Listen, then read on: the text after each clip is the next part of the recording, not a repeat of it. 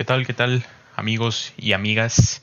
Bienvenidos una vez más a este programa, este podcast, este charla que tenemos eh, fin de semana tras fin de semana. En esta ocasión estamos otra vez los mismos de siempre, como ya es de costumbre, Brandon, Manu y yo, aquí para conversar con ustedes un poco sobre pues, lo que han sido estas últimas dos semanas en el tema de fútbol, en el ambiente pues futbolero y pues esperemos que se le estén pasando bien, que les guste, que y que sigan aquí acompañándonos y que siga cayendo más gente, compartan, ya saben, banda, para que lleguemos a más personas. ¿Qué tal, Brandon? ¿Cómo, cómo andamos? Todo bien, bro, aquí andamos, este, echándole ganas, ¿no? Más que nada. Efectivamente, mi estimado, como, como debe ser, ¿no? ¿Tú qué tal, Manu? ¿Cómo andas? Bien, bien, andamos, es importante. Excelente, excelente. Pues un saludo a toda la banda. Arriba en Necaxa ponen por acá en el chat. Eh, no, pues cada quien, ¿verdad? un saludo al Brandon Vega que, que, se la anda pasando por acá.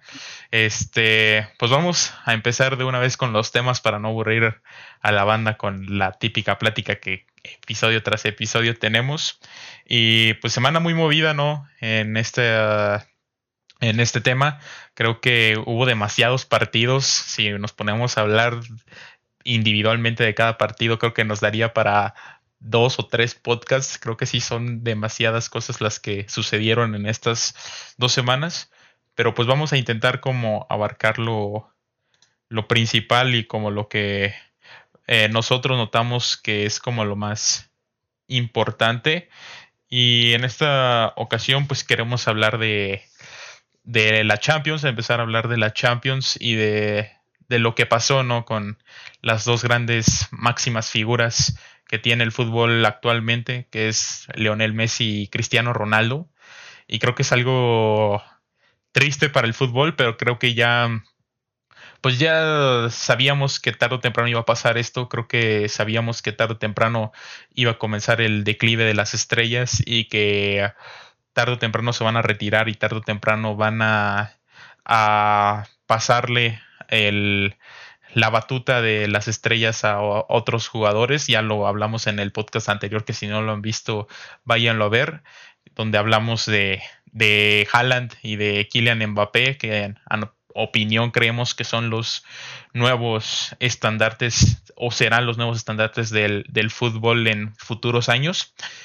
Pero bueno, Brandon, ¿qué, qué opinas sobre pues esta pues la triste realidad de estos dos jugadores que están teniendo en la actualidad, ¿no? Y invitar a la banda que nos dejen su, su opinión sobre el tema también.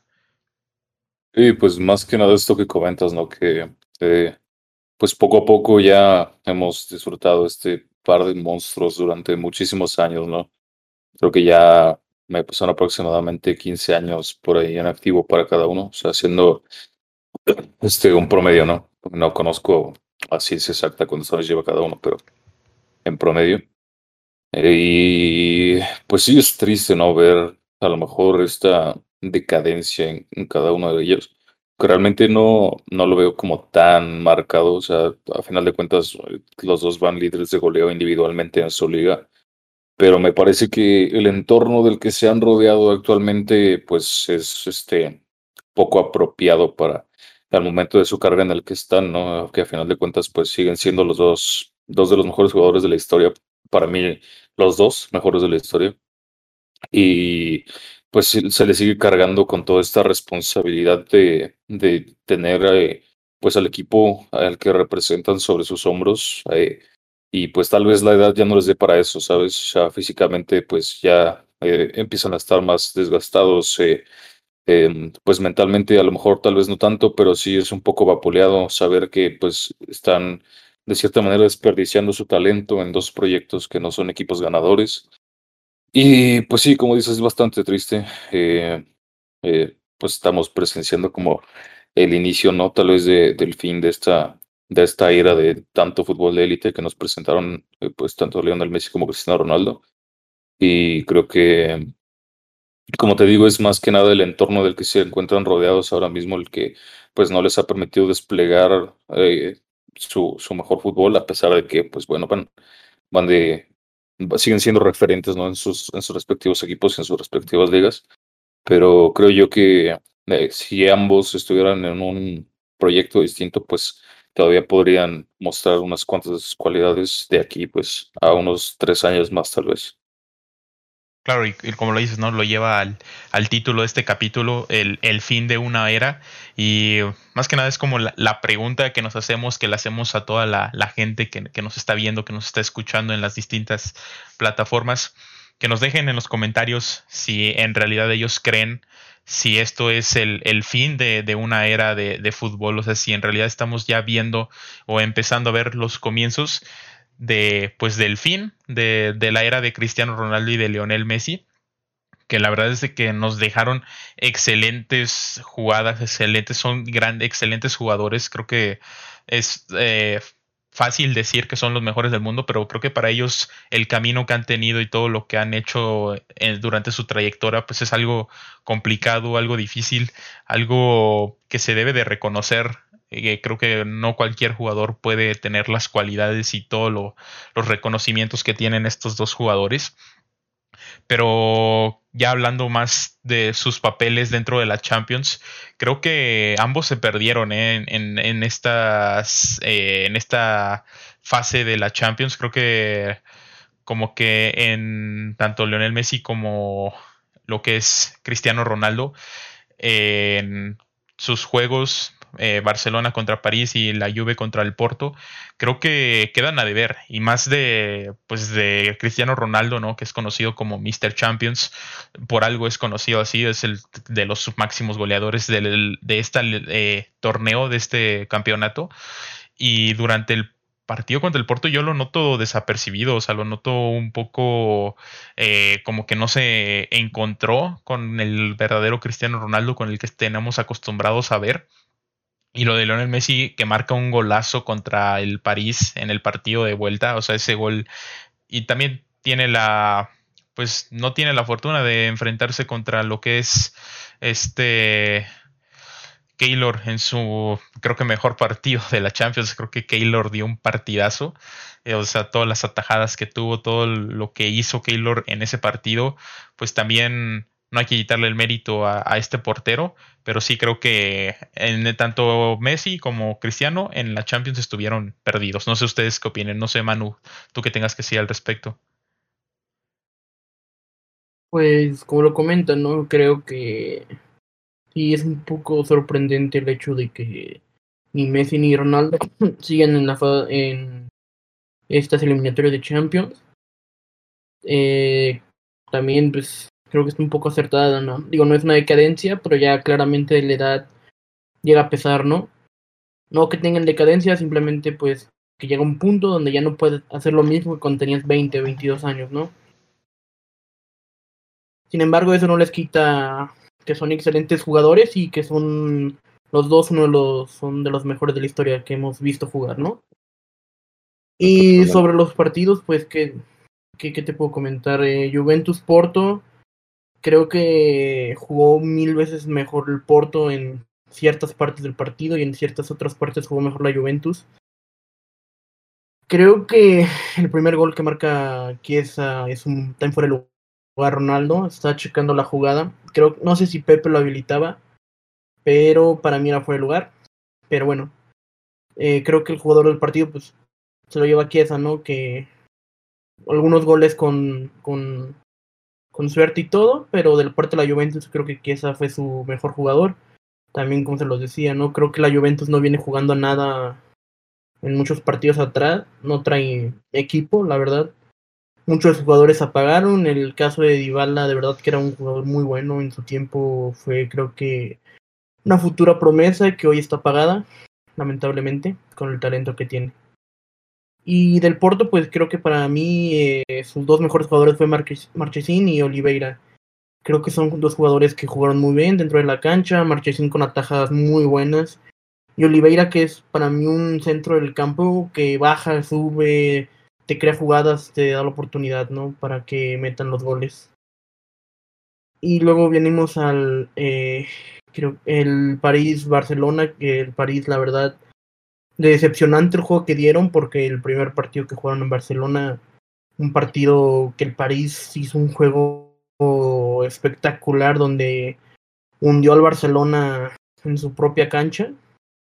Y en el regreso creo que París lo hace pésimo.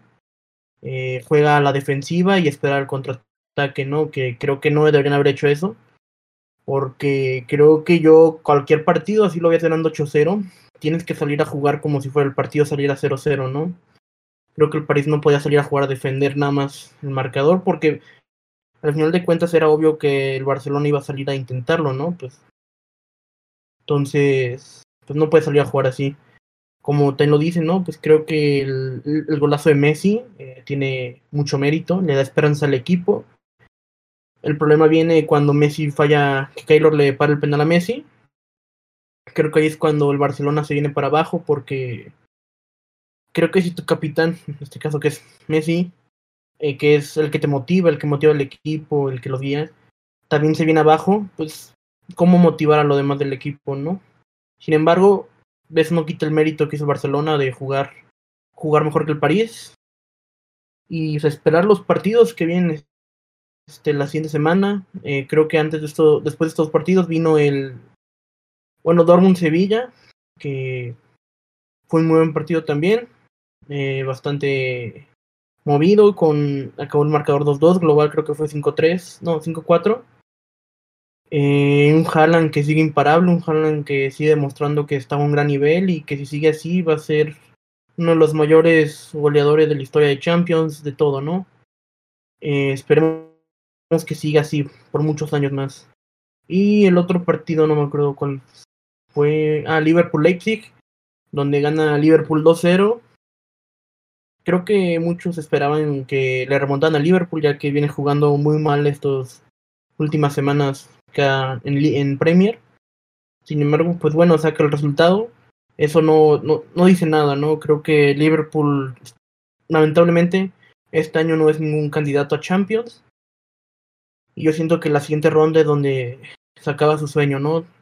Es feo porque Liverpool es un muy grande equipo. Pero bueno, así son las cosas a veces en el fútbol, ¿no? Hay tiempos buenos y hay tiempos malos.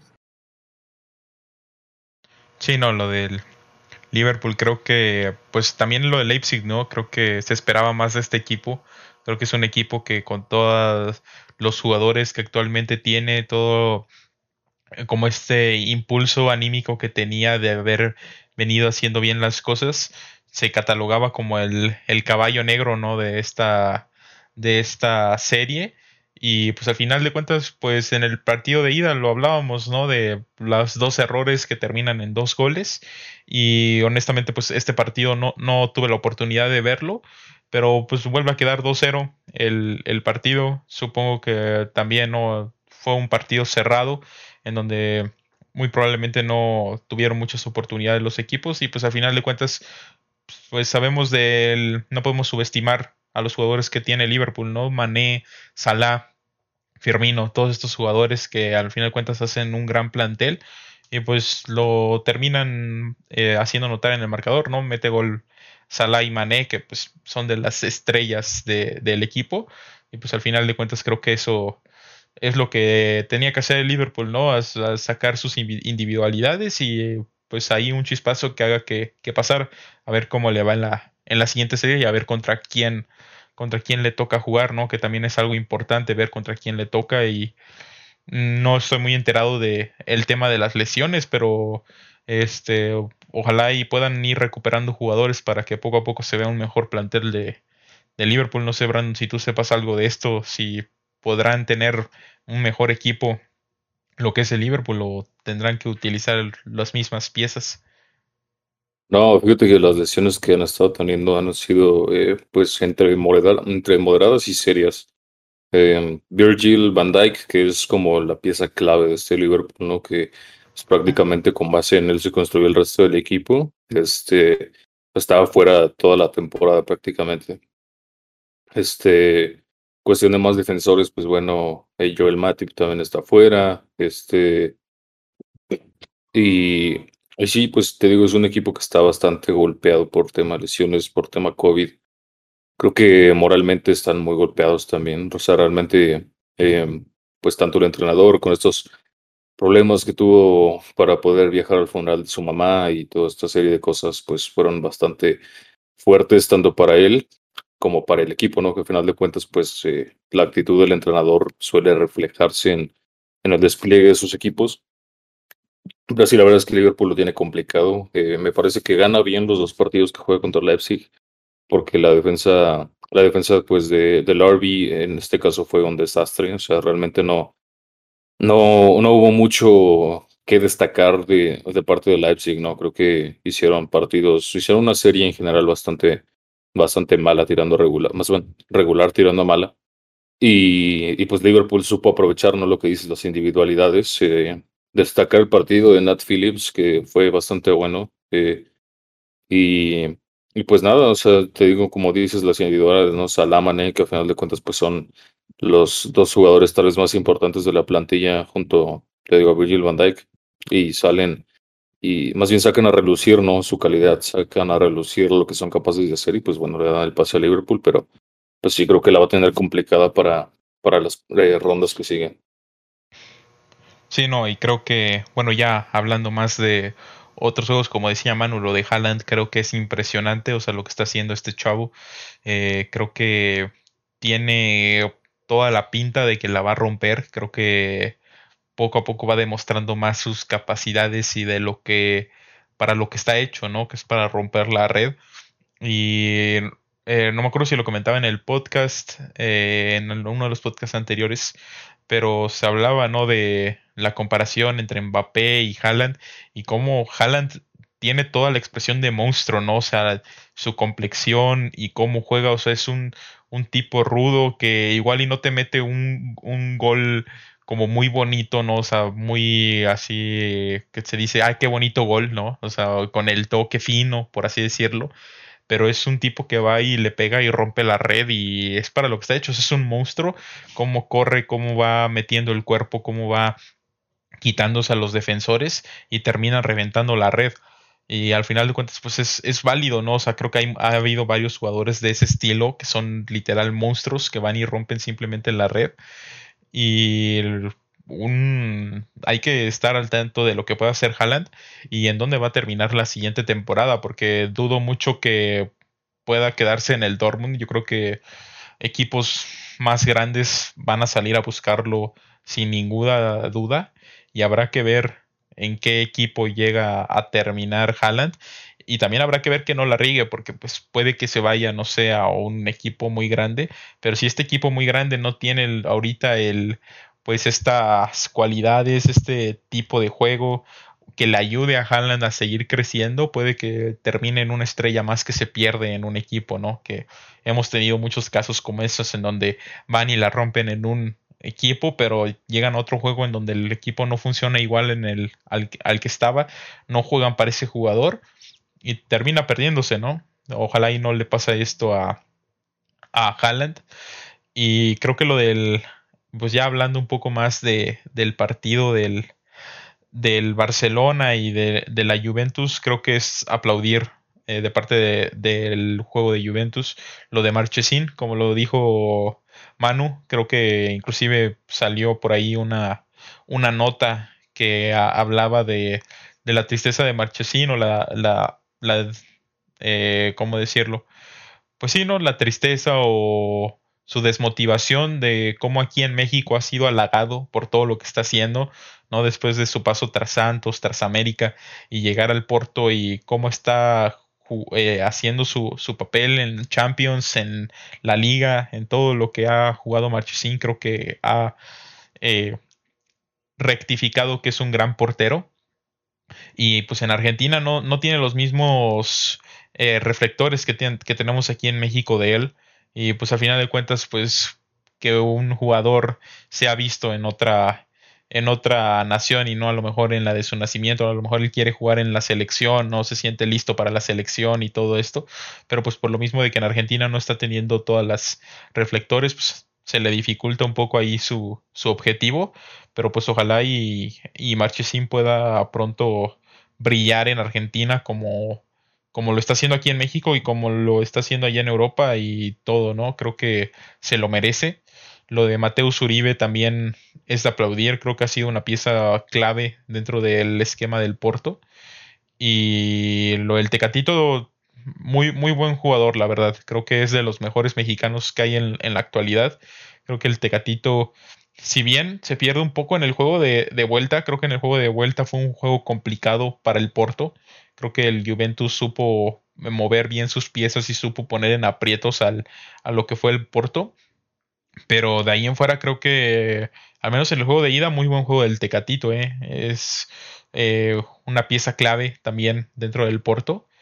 Y pues qué bueno que, que haya mexicanos que sigan brillando en el extranjero porque pues no, no hay pocos en el, en el extranjero, creo que hay varios mexicanos fuera jugando en ligas extranjeras, pero hay pocos que, que toman las, las, cámaras y que toman la atención de, la, del público, ¿no? De, de, los hinchas tanto de ese, de ese equipo como hinchas de la liga o no, periodistas de ese país, no sé. Creo que hay pocos que, pues sí, que toman la atención y pues Ojalá y pronto veamos otra vez a Raúl Jiménez regresando. Creo que era un jugador que estaba viviendo su mejor momento y termina perdiéndose no por una lesión.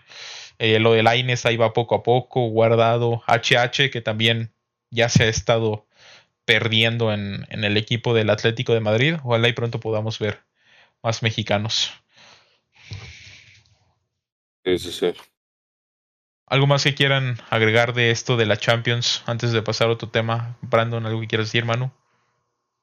Pues más que nada, comentando este tema ¿no? de, de París contra Barcelona, creo que este pues hasta cierto punto hay que aplaudir lo que hace el Barcelona, ¿no? Que no da el juego por perdido, que sale a, a pelearlas todas, que durante la durante el primer tiempo y una parte del segundo, pues trae al PSG como, pues como su perro, ¿no? O sea, hablando de más coloquial, este es un dominio total, pero pues me parece que Pochettino hace las cosas bien, ¿no? Eh, en este caso difiere un poquito con Mano en lo que comentaba respecto a, a, pues salir en el papel de víctima, ¿no? Creo que Pochettino se asumió como víctima en este partido, pero supo controlarlo porque sabe que el Barcelona pues no es un equipo que tenga una definición muy clara frente al arco, ¿no? Tal vez si eh, tuviera otra delantera el Barcelona o si tuviera, eh, pues aunque sea un 9 de jerarquía, la historia hubiera sido otra, pero pues bueno, Pochettino que, que sabe adaptarse a la situación, ¿no? Y al final pues las cosas le salen bien. Clemalo Inglés que regala un penal para, para el Paris Saint Germain ahí en una jugada un poco pues... ¿A ti sí te este parecía penal? Me parece que es una jugada un poco accidental. Creo que es bastante a criterio del árbitro, pero yo creo que yo sí lo marcaría. Pero pues bueno, o sea. ¿Tú sí lo marcarías? sí, yo sé. Es que, o sea, ni siquiera va viendo el jugador, o sea, va viendo hacia el balón y lo trompica ahí con el, con el pisotón, pero en mi opinión yo creo que no es penal, ¿eh? Es que como dice, y esa frase es una frase que se me quedó muy marcada por, por lo mismo, porque pues se dice que no se juzga intencionalidad, se juzga la acción, ¿no? Entonces, aunque haya sido accidental, pues a final de cuentas es un contacto ilegal en el área y hay que marcarlo, ¿no? Así como se marcan todas las manos en ofensiva, pues igual esto. Pero bueno, te digo, a final de cuentas, el Englet que regala este penal y pues eso condiciona un poco el juego, pero pues bueno, eh, Barcelona, te digo, a aplaudirlo. Eh, la verdad es que yo pensé que iban a salir bastante más timoratos, sabiéndose ya pues prácticamente perdedores, pero fue una grata sorpresa. Y pues el tema de Messi, bastante triste, ¿no? El penal que, que le ataja a Keylor, pero pues yo prefiero quedarme con, con la imagen del gol que metió, ¿no? Creo que es eh, mucho más destacable.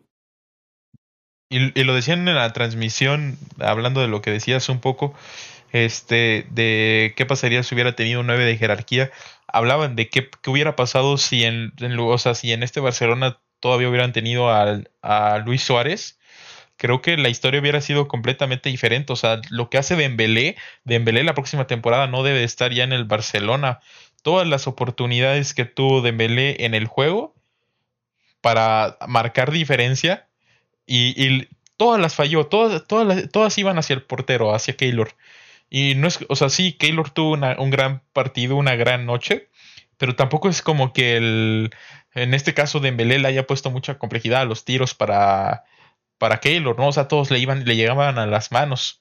O sea, creo que si, si hubieran tenido a Suárez o hubiera habido otro delantero, ¿no?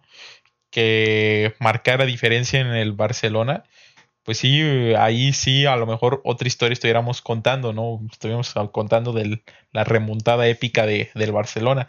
Pero pues lamentablemente, como lo hemos venido platicando en podcasts anteriores, el Barcelona no tiene ahorita el plantel como para hacer ese tipo de, de, de logros, ese tipo de, pues sí, de, de, de remontadas o de, de cosas, ¿no? No sé, Manu, algo que quieras decir. Sí, este, pues nada más ahí, ¿no? Comentar que, que sí, que en le falla un poquito a la hora de la definición, ¿no? Pero al final de cuentas eso no quita la calidad que puede llegar a tener el jugador como en su día fue con el Dortmund, ¿no? O sea, es como eh, agarrar a, piedrados al jugador solo porque pues, no sabe definir, ¿no? Es como el caso Vinicius, que es, creo que tiene muy buen regate, corre, tiene lo necesario, ¿no? Pero a la hora de definir, pues no lo puede meter. Entonces, pero eso no les quita la calidad, ¿no? De Dembélé, ojalá algún día recupere el, nivel que llegó a tener. Es un excelente jugador y no sé si ahorita lo consideraría una futura promesa, pero creo que si recupera el nivel puede ser un jugador que hay que tener en cuenta, ¿no? No, no nada más decir que hay que sacarlo fuera de la plantilla por estas situaciones, porque al final de cuentas creo que no solo es Dembélé, ¿no?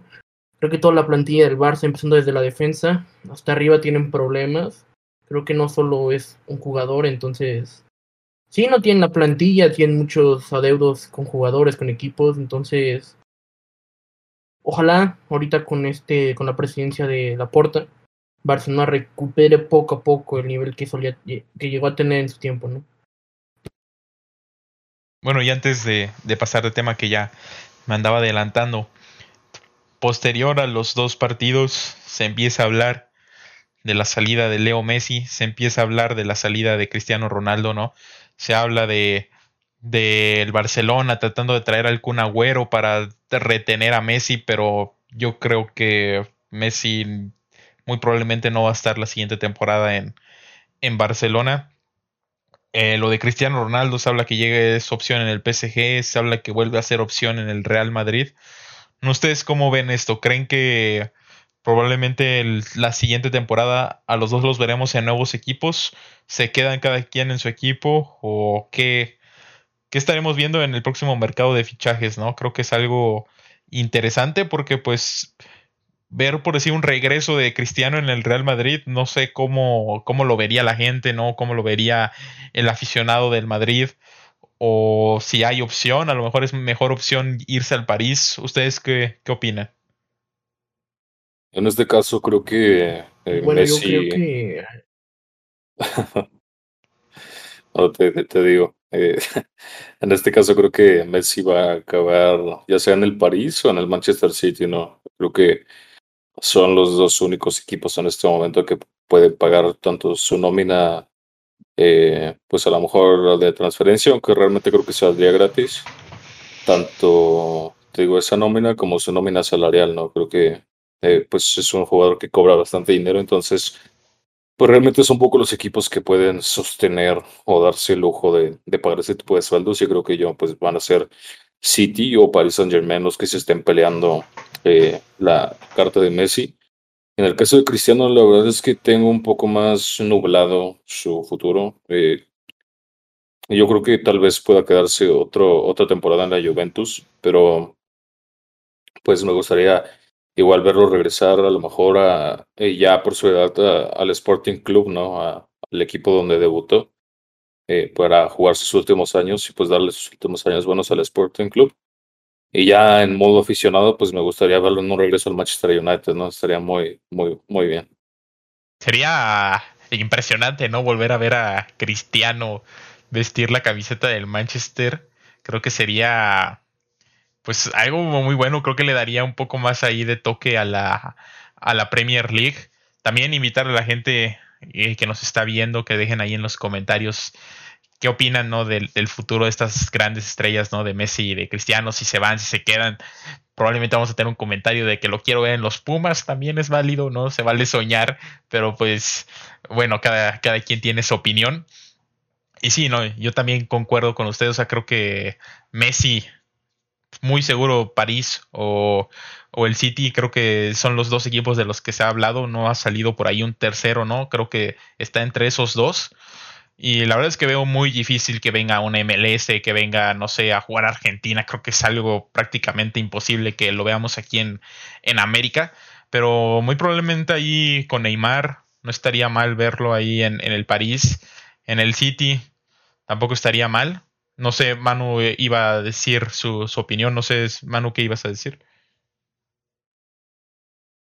No, nada más que creo que los rumores de Cristiano al Real Madrid, pues no sé qué tanto le vendría bien a Ronaldo, ¿no?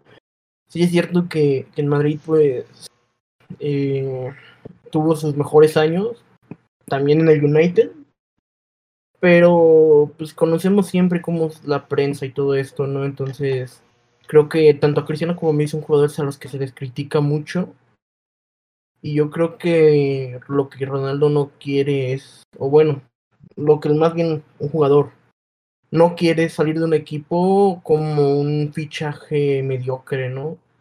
Porque la verdad siento que si Ronaldo se fuera esta, en esa temporada o la otra temporada o en dos temporadas sin ganar nada con la Juventus, creo que se le va a criticar mucho como que fue un fichaje mediocre de la Juventus porque pues creo que no, no han hecho nada, ¿no? no han logrado nada, porque realmente la Juventus creo que su único propósito hoy en día es la Champions, ¿no? Porque pues al final de cuentas la liga, la, la copa, creo que son cosas que siempre, más o menos, la liga pues, siempre tiene asegurada, ¿no?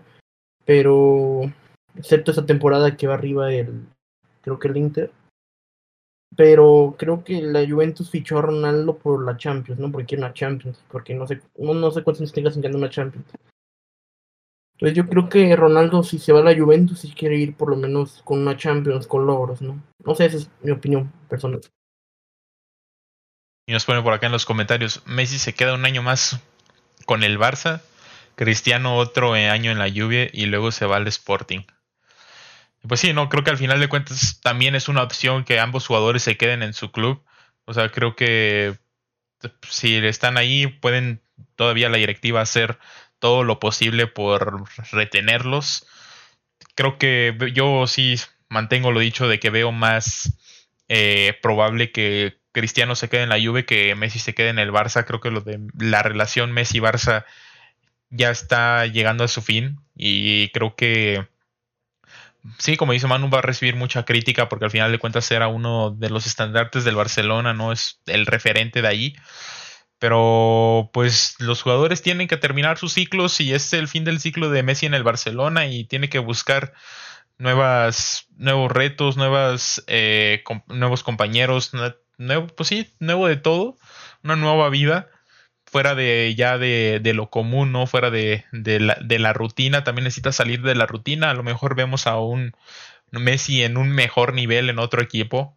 ¿no? No digo que el, el, nivel de Messi ahorita en el Barcelona sea malo, pero sabemos de las capacidades de Messi, creo que podemos ver más de él. Y pues creo que a lo mejor cambiar de unos nuevos aires, o sea, no, no le vendrían mal a Messi. Pone por acá en el chat, la verdadera pregunta es, ¿a dónde va Alexis Sánchez?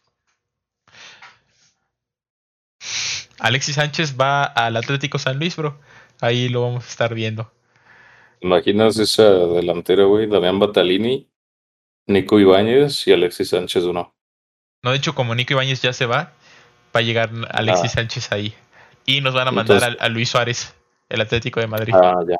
Sí, ya, ya hablé ahí con Papi Marrero y ya me dijo más o menos la, la movida que es traer a Luis Suárez y a Héctor Herrera también nos lo van a mandar y nosotros vamos a mandar al Perrito Sánchez. Perrito Sánchez y este lo que viene siendo Nicolás Ibáñez también se iría para allá. Sería como un intercambio por ahí. Y pues Alexis Excelente. Sánchez ya vendría de más, ¿no? Cambiando de tema ya para empezar a hablar de el fútbol pues nacional.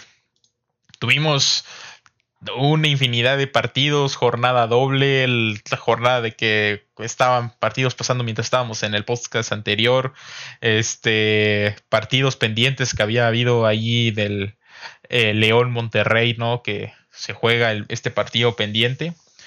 Y más o menos vamos a intentar hablar más que nada como del equipo, no tanto en general, ¿no? Porque si nos vamos partido por, partido, además de cansar a la gente, vamos a terminar eh, fastidiados también nosotros de ir por partido por partido y aparte se va a hacer eterno esto.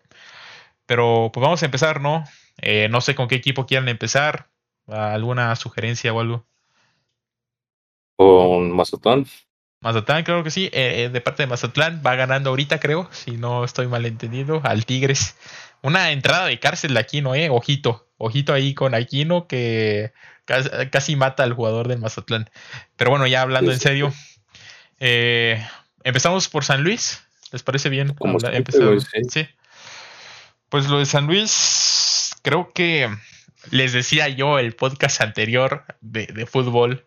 Y yo les decía, se hablaba por ahí, se hablaba por ahí que el Atlético San Luis había llegado a un arreglo con no sé quién, si con la liga, con el Santos o no sé qué, retomando ahí el tema del, de lo que viene siendo pues esto del racismo, ¿no? Que hubo entre el partido entre Atlético San Luis y Santos. Sabemos que Santos es, eh, como quien decirlo, pues es del mismo dueño, ¿no? El mismo dueño de, del Atlas, Grupo Orlegui, efectivamente. Y sabemos que el Atlas es uno de los equipos que están por ahí compitiendo con lo que viene siendo la, la pagar la multa, ¿no? La, la ya famosa multa de 120 millones de pesos que paga el último en la cociente de, de esta, pues sí, de, de, esta liga, ¿no? Y en este caso, pues el, el, lugar se lo están peleando entre el San Luis y el Atlas, ¿no? La pelea está ahí. Básicamente están peleando por no pagar 120 millones. Ahora en la semana Atlas sale y vende a su, uno de sus mejores jugadores, Luciano Acosta, lo vende al, al Cincinnati, en donde se habla de una venta de 7, 8 millones de dólares, que básicamente con eso ellos ya tienen ahí su, su, dinero para pagar la multa, ¿no? En caso de que sean el último en la cociente, con esta, la venta de este jugador, ya tienen ahí para pagar la multa. Lo de San Luis, en ahora en la semana también sale la, la salida de Anderson Julio, que precisamente lo platicábamos en la mañana, Brandon y yo, que nos parece un error del San Luis porque creemos que Anderson Julio era un gran jugador. Seguimos y verán Juan Izquierdo, que ya hablaremos un poco más de él adelante, que al parecer recibe su primera convocatoria al equipo eh, grande, al equipo titular para el partido contra mañana, contra Gallos en el clásico de la 57. Pero a lo que iba con este tema es de que se hablaba por ahí de que habían llegado a un arreglo donde el San Luis iba a dejar los tres puntos en este partido contra Atlas y se les iba a perdonar esto de, del, del, racismo, ¿no? Y si tú te pones a ver todos los juegos anteriores del Atlético San Luis y te pones a ver los juegos posteriores al partido contra Atlas del Atlético San Luis, no ves al mismo Atlético San Luis. Creo que es este juego de que termina en 3-1, que termina en una arrastrada de parte de un equipo que en ese entonces iba todavía por debajo del, en posiciones del Atlético San Luis. Y ojo con el Atlas, porque el Atlas se está enrachando bien, ¿no?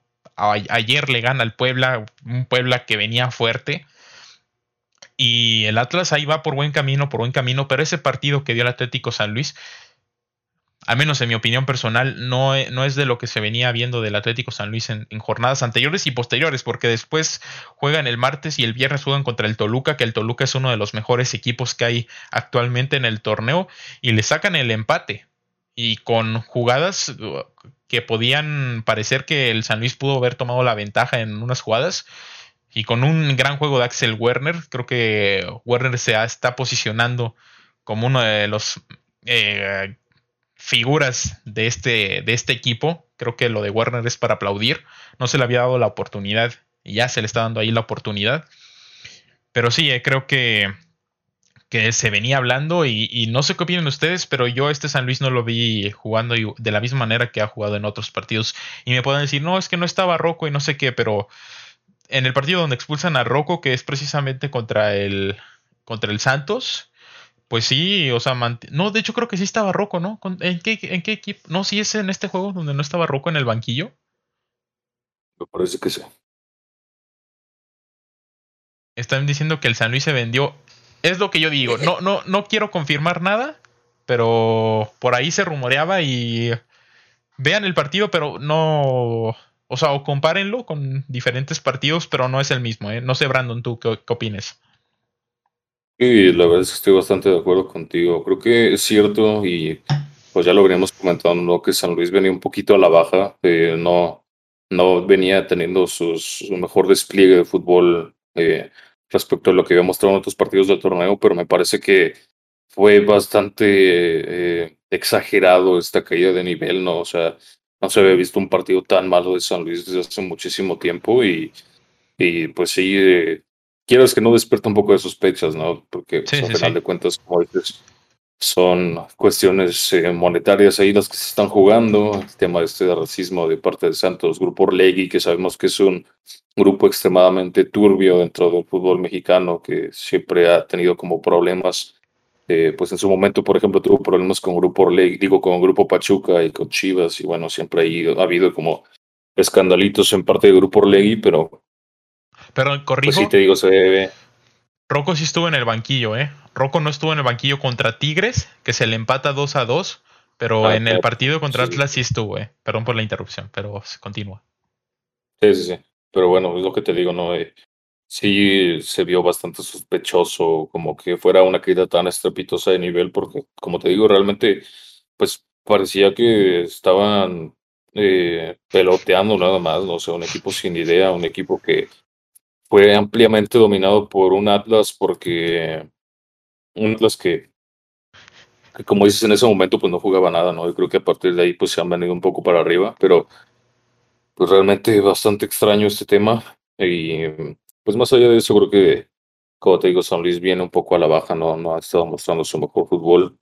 Eh, destacar la parte, por ejemplo, en el partido contra Toluca de Felipe Gallegos que eh, pues si bien es un jugador que a mí particularmente no, no es eh, de mi más sagrado, el partido contra Toluca fue brillante y completó este, muchos, muchos pases clave, completó varios centros exitosos, estuvo ahí pues prácticamente dominando todo, todo la parte del interior izquierdo, ¿no? Y pues ya por fin pudo cumplir este rol que, que a lo mejor no se había visto tan bien de poder llegar al último tercio para, para estar generando peligro, ¿no?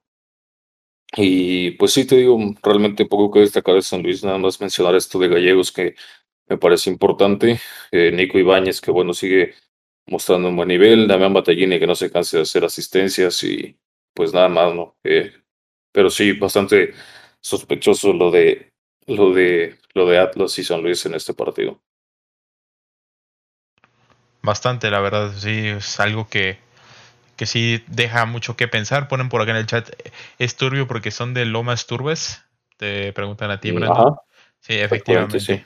Efectivamente. Y espero que no haya sido eso un albur, ¿verdad? Creo que sí, Lomas Turbes es... es un lugar real. El sur, ¿no? El sur de la ciudad. Sí, sí, sí, sí. Y pues sí, ¿no? Haciendo una recapitulación así de los juegos, ¿no? Atlas contra San Luis, pierden 3 a 1. Después reciben a Toluca, empatan a cero con la excelente actuación de, Axel Werner que para un penal. También en ese partido donde Brandon destacaba a Felipe Gallegos, yo destaco lo de Werner. También creo que, si bien acompañado de una jugada polémica en donde parecía que entraba el balón y que Werner lo sacaba dentro de, la portería. Y yo, que no. Te voy a ser sincero, sí, yo sí, yo sí vi gol, güey. La verdad es que sí vi gol. Sí, sí, sí. Yo yo creí que no haya sido gol, pero después hay unas tomas en donde sí se ve muy adentro el balón. O sea, creo que es, o sea, una, burla de que no hayan eh, hecho ese gol. Pero se sabe que en el bar es, si no hay una toma clara que, que ayude a, pues, a favorecer o a contra, más bien a contradecir lo que dijo el árbitro, pues no, no se puede hacer nada, ¿no? Y en sí como no hay como este tipo de, de cámaras, ¿no? Encima de la portería que te digan si pasó la línea o no. Entonces, pues al final de cuentas es algo que, pues que la tecnología no puede cubrir todo, entonces pues al final de cuentas termina así. Puede que se haya favorecido, ¿no? El, el, el San Luis, pero pues bueno, rescatan ahí el empate. Y posteriormente, eh, bueno, el día de mañana eh, juega el Atlético de San Luis contra el Querétaro, el partido más importante de la temporada. Creo que sabemos que el San Luis puede perder todos los juegos y lo, lo mostró la temporada pasada. Venía Memo Vázquez de perder todos los juegos, le ganó al Querétaro y la gente le aplaudió, porque al final de cuentas es el clásico, sabemos la rivalidad que hay en esta entre estas dos este, escuadras, entre estas dos aficiones, más que nada creo que la rivalidad es entre las aficiones. Y pues sabemos que el partido de mañana es vital, ponen por acá en el chat, es cerca de Temasco el Chico, efectivamente.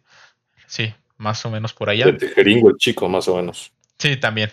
Y por acá ponen, es en vivo, completamente como todos los sábados, hermano, claro que sí. Y les decía, lo del San Luis contra el Querétaro, creo que el clásico que no se debe de perder. Si mañana pierde el, San Luis, que esperemos que no, no se cuestionen en que veamos en redes sociales un fuera roco, un fuera medio mundo.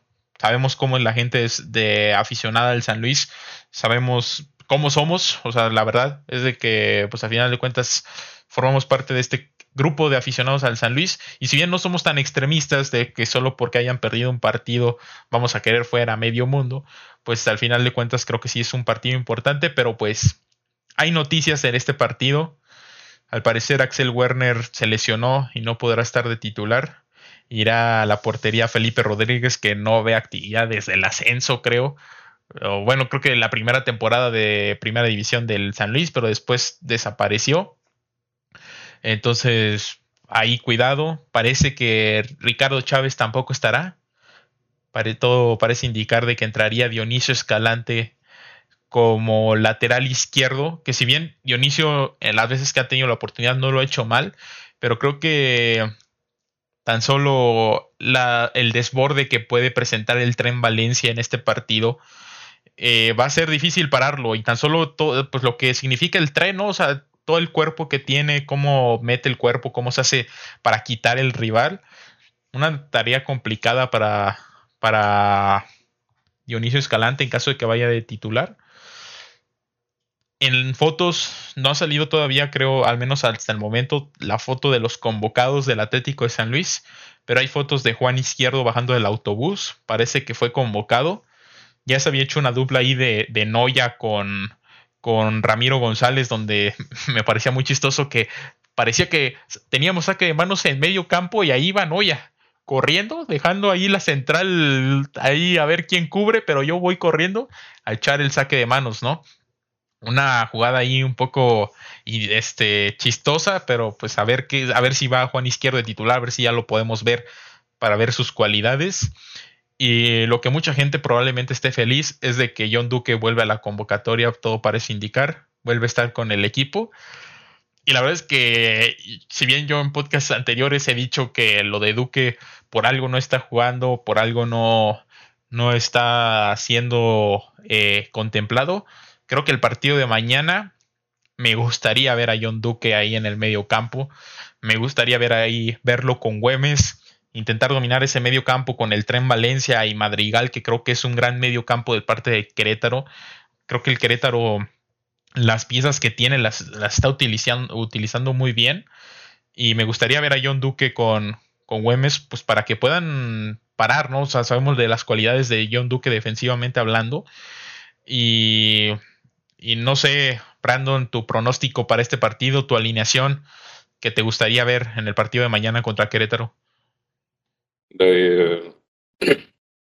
pues como dices, no esperando que gane San Luis, yo creo que va a ser un partido bastante complicado, sobre todo por cómo viene jugando Querétaro y sobre todo este factor clave que es pues el tren Valencia en, en Querétaro, que se ha convertido pues prácticamente en el jugador fundamental y el jugador más importante de este, de este plantel.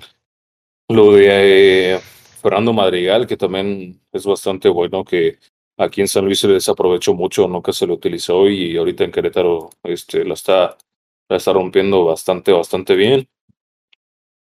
Y también me gustaría destacar pues a, este eh, Ángel Sepúlveda, que está jugando pues bastante bien, ha estado haciendo bastantes goles, creo que me parece que tiene cuatro o cinco. Y pues es un jugador bastante importante que sabe tenderse a la banda y que sabe también jugar por el centro. Entonces hay varios eh, factores ahí para cuidarnos del Querétaro, ¿no? Eh, bueno, para que San Luis se cuide del Querétaro. Y pues, este, alineación, yo creo que eh, tomando en cuenta lo que dices, pues probablemente salga Juan Izquierdo en la central. No sé si con Noya o con González, pero probablemente vaya a salir. Eh, por el lado derecho Camilo Mayada, por el lado izquierdo Dionis Escalante ante la ausencia de, de Ricardo Chávez, en la portería pues eh, Carlos Felipe Rodríguez. El medio campo, yo creo que estaría interesante, como tú dices, ver a John Duque y a Javier Güemes, ¿no? En un esquema un poquito más eh, con un doble pivote un poquito más defensivo, un poquito más tirado de atrás. Este Felipe Gallegos un poquito más, más adelantado. Eh, o igual un pivote único y, Gallegos con buenos de interiores. Este, por derecha Battaglini, por izquierda eh, Germán Berterame y arriba Nico Ibáñez, ¿no? Que es pues prácticamente la delantera que ya es titular, que ya está afianzada en este equipo. Y pues nada, te digo, esperando que gane San Luis. Hoy vimos que, que hubo caravana de despedida, ¿no? Para que, para que pues se fueran como con ánimos a Querétaro, ¿no? Entonces esperemos que, que salgan con todo, que esta caravana les haya servido tanto a los viejos que ya han jugado partidos contra Querétaro como a los que recién se integran para que sepan pues la importancia ¿no? que tiene para la ciudad esta rivalidad, tanto para Querétaro como para San Luis. Y esperando pues más que nada ver un buen partido también. Claro. Yo hoy sí mi pronóstico. Espero que gane el San Luis 2-1. Voy a decir que gana el San Luis 2-1. Y en la alineación, viendo, como dices tú, ¿no? lo que probablemente pueda pasar, creo que va a ir pues Felipe Rodríguez en la portería, Camilo Mayada por derecha. En la central me gustaría ver a Juan Izquierdo con Ramiro González. Creo que Ramiro González se ha ganado una titularidad, que por cierto ya se habla ahí de su salida. Sabemos que está a préstamo, termina su préstamo en este torneo. Parece que va a ir a Argentina, me parece, por allá. Eh, no. Creo que Argentina es una opción. Colo Colo también ya ha preguntado por, por él. Por ahí hay ya equipos sudamericanos preguntando. Eh, Dionisio Escalante, como le ponen aquí en el chat, Dionisio Escalante por izquierda. Y en el medio campo yo me voy a aventar aquí un triplete que ojalá y pase. Me gustaría ver a John Duque con, con Güemes eh, ahí en el medio campo. Un poco más así como defensivo, ¿no? Eh, un poquito tirado atrás. Me gustaría ver ahí como falso 9 a lo que viene siendo Damián Battaglini atrás del delantero. Creo que podría ser una buena opción abriendo el campo, eh, jugando un poco a lo que juega como voy a hacer una comparación ahí, Chapito Montes en el León, ¿no? Moviéndose por todo el campo, tocando. Eh, creo que podría ser buena opción. Eh, por derecha me gustaría ver a Pablo Barrera. Creo que Pablo Barrera es un jugador que puede aportar, pero como titular. Como revulsivo, creo que ha demostrado que no sirve de nada. siempre que lo meten se pierde y no hace nada. Pero de titular, los partidos de Pablo eran buenos. Me gustaría ver ahí a Pablo Barrera, Berterame por izquierda y Nico Ibáñez como centro delantero creo que no estaría mal pues moverle un poco la alineación, porque al final de cuentas han usado mucho la misma alineación, es fácil estudiar la forma de juego del Atlético de San Luis, ¿no? Creo que darle un poco ahí de movimiento, de rotación a la gente. Y eh, Battaglini, el último partido que tuvo con Argentino Junior, se marca un golazo desde fuera del área. Creo que, no me acuerdo si fue su último, su antepenúltimo, digo, su penúltimo juego. Y creo que ver a Battaglini pegado a la banda también no le deja mucho tratar de tirar al arco y todo. Que si bien ha hecho un gran papel y se ha convertido en el mejor 10 que ha tenido el San Luis en esta época del Atlético de Madrid. Pero sí me gustaría, él decía, también lo decía, que le gustaba también jugar atrás del delantero y no vería mal ponerlo por ahí.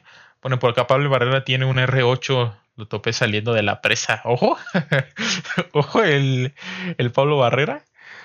Pero sí, eh, me gustaría ver ahí a Pablo. E inclusive también me gustaría ver a Pacerini de titular, ¿eh? No sé cómo, cómo haría ahí la alineación, a lo mejor un 4-4-2 con dos delanteros y Nico y Pacerini, porque lo que hace Pacerini cuando entra de jugar como poste es, es impresionante, ¿eh? Cómo cubre el balón, cómo logra conseguir jugadas. Pacerini creo que es un jugador que yo eh, infravaloré mucho cuando llegó, cuando se anunció su llegada.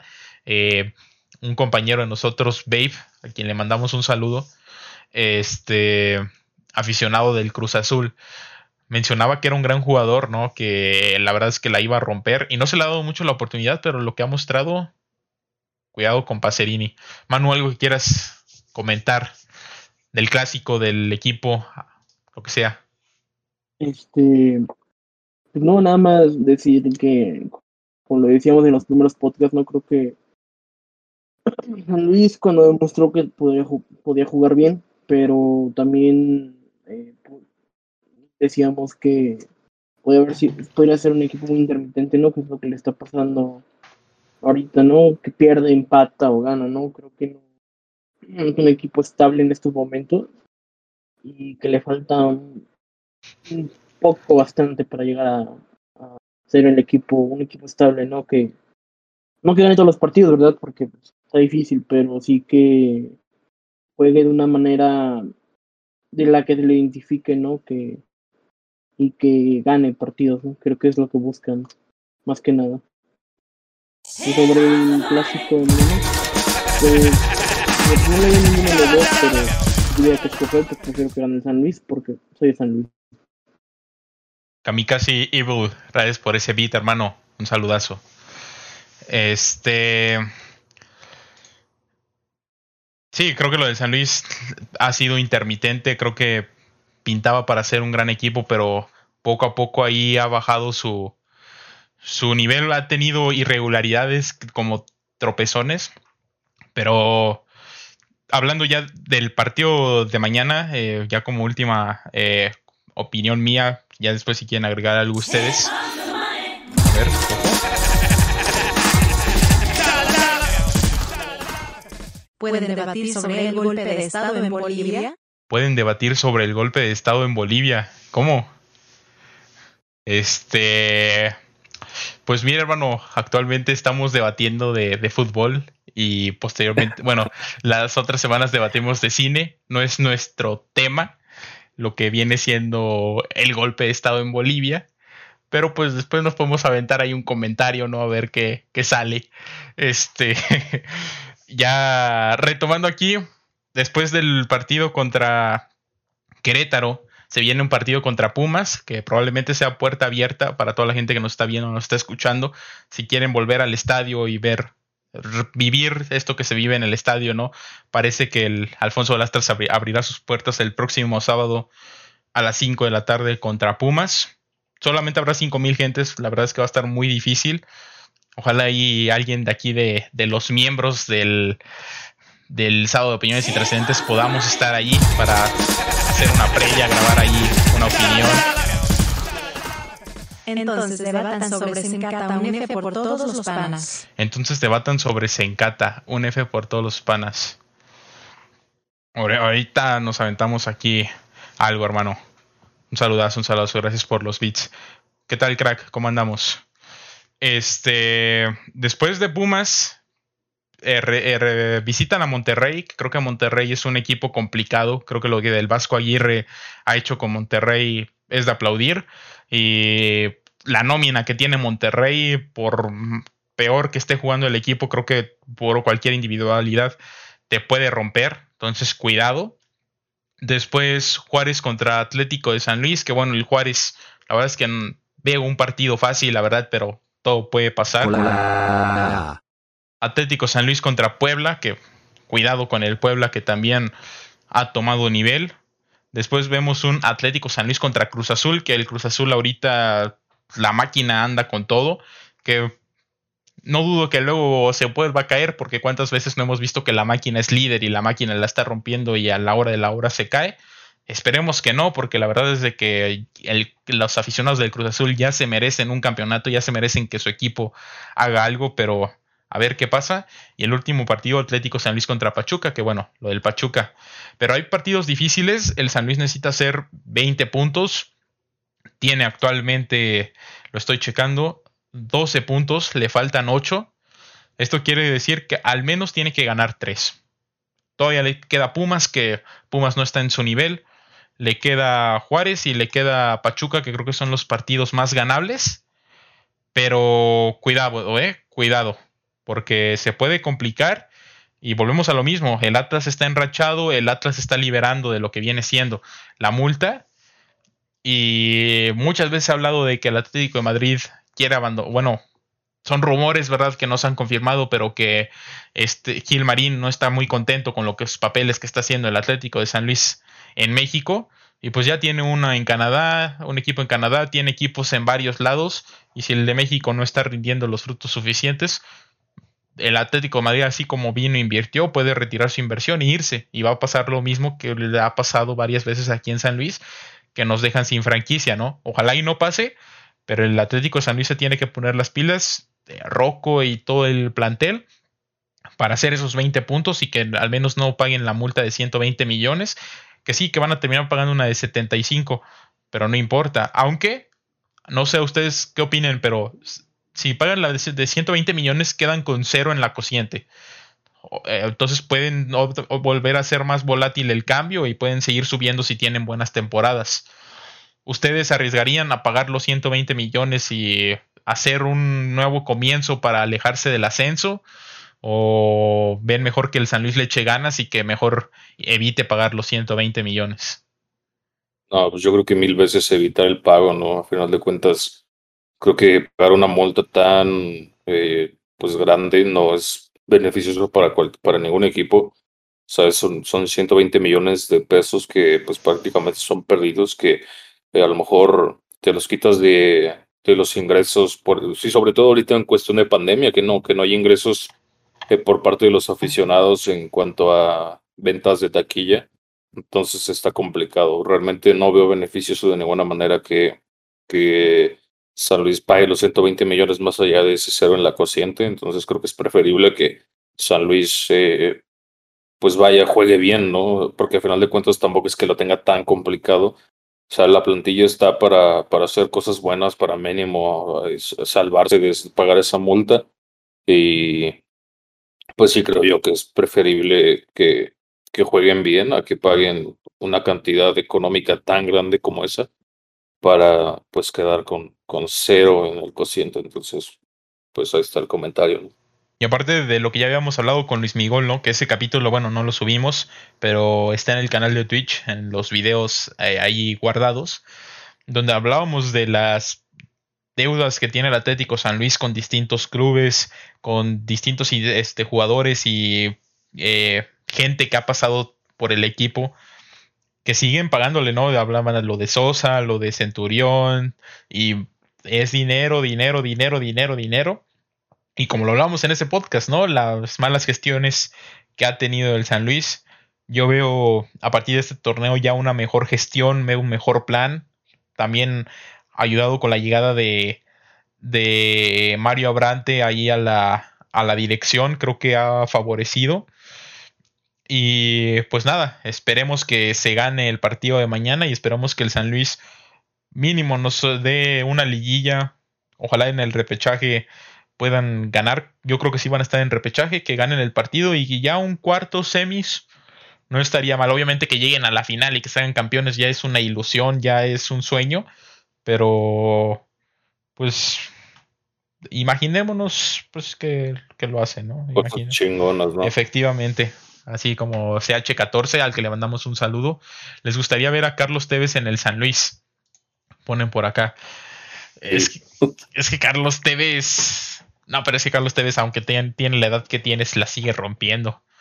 ¿Quién, ¿Cuántos equipos de México no quisieran a Carlos Tevez en, en su club, no? Es, como si, es como si me pregunta, ¿les gustaría ver a, no sé, a, ¿a quién? No sé quién quieres decir. Mm. a Gignac, güey. Ándale, a Gignac. O les gustaría ver a, por decir, a Slatan, ¿no? Que también así de la misma, de la edad eh, alta, pero la calidad alta también, ¿no? O sea, son cosas así como de que dices, ¿a quién no? ¿no? creo que si el Chivas pudiera romper la, la tradición de traer puro mexicano, traería a Carlos Tevez, a Slatan y a ver a quién más se les ocurre traer, ¿no?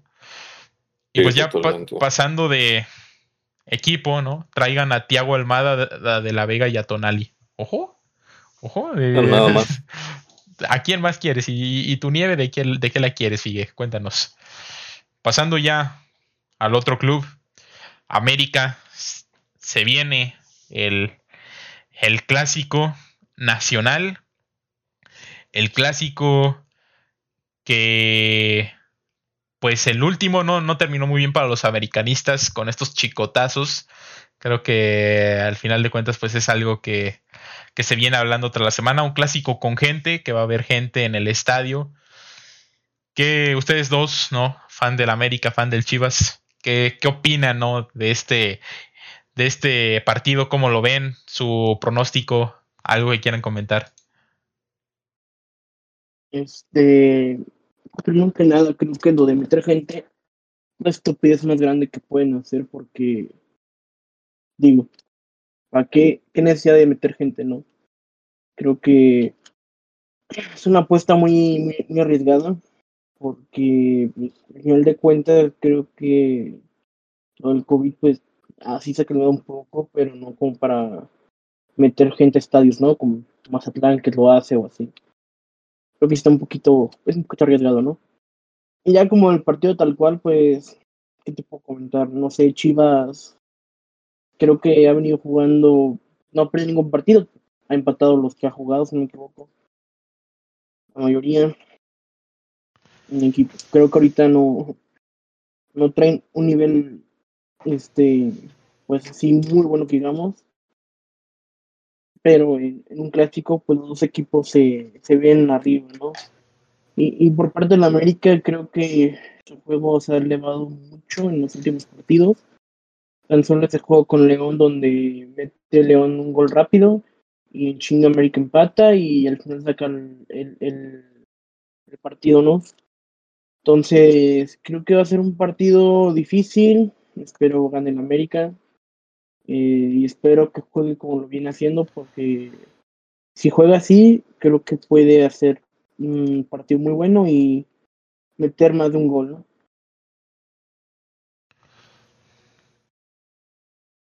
Tú, Brandon, ¿cómo, ¿cómo ves este partido? ¿Qué opinas de lo que dice Manu? Sí, pues creo que es la realidad, ¿no? Creo que Chivas, pues no, muy a pesar de que no ha perdido partidos, no ha estado desplegando su mejor fútbol y eso es algo que pues es bastante notorio eh, que tal vez los resultados estén ahí, como te digo, no se ha perdido eh, pues ya desde hace un, buen rato, pero el funcionamiento del equipo no es el correcto, ¿no? Y más que nada, creo que ambos equipos eh, sufren un poco de lo mismo, que es esta, pues esta orden o este trabajo táctico en cuestión del sistema defensivo. Este, creo que ambos equipos carecen de, un, de, de una pareja de centrales de garantías en este momento, que pues bueno, Irán Mier había sido de los mejores defensas de la liga en torneos posteriores y en ese último torneo ha sido desastroso. Y Antonio Briseño, que este, pues se me hace que ha hecho un trabajo bastante, bastante bueno, más allá de, de las críticas que recibe, que siempre pues como que lo han tachado de que es un tronco y demás esto, ¿no? Y quiero compartir estos datos porque eh, pues, se compartieron hace unas horas un shout out a la página de Facebook de La Pizarra de Alfonso Serna, que es una página muy buena eh, para la gente que nos está viendo que la sigan. Eh, es una página que tiene opiniones bastante buenas de fútbol y pues bueno, yo he aprendido muchas cosas de ahí también, ¿no? Entonces, este, pues de uno, lo que dice, los datos que da esta página es que, pues lo que te digo, ¿no? Se comenta que Briseño es un jugador de garra, de corazón, de huevos pero pues realmente está un poco hasta cierto punto infravalorada la técnica que tienen los pies. Y aquí están los datos. El pollo registra un promedio de 38 pases efectivos, el 91% por cada 90 minutos jugados. De esos pases, 3 son largos, 3 al último tercio, 14 son en progresión y solo 2 son hacia atrás. El resto son laterales o su altura. Así que, pues, como contrario a lo que se venía diciendo, no es un jugador limitado técnicamente, pero pues se ha quedado con esta idea, ¿no? Después del accidente que tuvo con Giovanni Dos Santos y pues más que nada porque es un jugador, como dicen, tribunero o canchero, ¿no? Que, que es bastante efusivo y pues que se gana eh, el cariño de la afición con base más que nada en sus actitudes. Pero bueno, pues dando esos números, te digo, creo que ni Chivas ni América han estado teniendo su mejor desempeño, más allá de, de los puntos, creo que América es un equipo bastante resultadista que es lo que tiene, ¿no? Que sabe sacar los puntos a pesar de que a lo mejor su funcionamiento no ha sido el correcto. Y pues en Chivas no es el caso, ¿no? Entonces creo que va a ser un partido bastante parejo, que va a estar para cualquiera. Eh, Chivas con una baja importante que es la de Lalo Torres, que si bien es un jugador que la afición lo usa de chivo expiatorio, eh, es un jugador que, que ha estado desempeñándose muy bien, que es el líder de más pases acertados en campo rival en toda la liga, entonces eh, creo yo que, que es una baja importante para Chivas. Y pues va a ser un partido, como te digo, complicado. Yo de este lado esperando que gane Chivas, ¿no? Pero pues sí es un partido que puede ganar cualquiera. Y esperamos que por lo menos sea un buen espectáculo gane el que gane. Al final de cuentas creo que es lo que esperamos cuando pues vemos un partido de esta magnitud. Sí. Bueno, ponen por acá en los comentarios, este, bueno, le tiran a Ochoa, ¿no? Eh, un aficionado del rebaño tirándole Ochoa, pues normal. Eh, vi un rumor de que Kulusevski va a Cholos, ¿ok? Eh, no, no, no he visto yo nada, no sé ustedes si han visto algo. Ganan las Chivas 3 a 1. También vi que Buyaco sacaba Colo Colo. Eh. ¿Cómo, cómo Kulusevski va a ir al Puebla, güey? No, al Cholos. El Cholos. el Cholos tiene. O sea, siempre luego saca unos fichajes. Fidel Martínez. Puro, pero ¿qué comparas a Fidel Martínez con Dejan Kulusevski? Que es Fidel Martínez era goleador de, la Libertadores, bro. Eres una de las mayores promesas de fútbol europeo en la central, güey. No va a llegar a Cholos, evidentemente. Por lo menos está poniendo acá a Bukayo Saka. A Bukayo Saka, que es uno de los mejores jugadores de Arsenal a sus 20 años, y a Ryan Gravenberg, que tiene 18 y domina el medio campo del Ajax, bro. es irónico, bro. No va a pasar. Pónteme al tiro, papi. ¿Qué pasó ahí? Ah, es que yo solo quiero leer los comentarios de la banda, ¿verdad? Involucrar a la gente, que, que comenten, que, que, le metan. Y que tampoco se trata de que nos troleen, bro. No, pues es que, que el que, que lo más no sé qué, y no, bueno, aquí la, la banda se, se da. Pero bueno, ya hablando ahora sí en serio del, del partido, quiero hacer una atenta invitación a Giovanni Dos Santos que no se presente en el partido de mañana, porque sabemos lo que puede pasar. Cuídate las piernas o tráete acá una espinillera, pero así como hasta la altura de la rodilla, ¿no? Porque luego pasa lo que pasa y que se pone caliente el juego y palobi. Siento que está Antonio Briseño de titular, ¿eh? así que. Sí, cuidado. Cuidado, Giovanni, cuidado.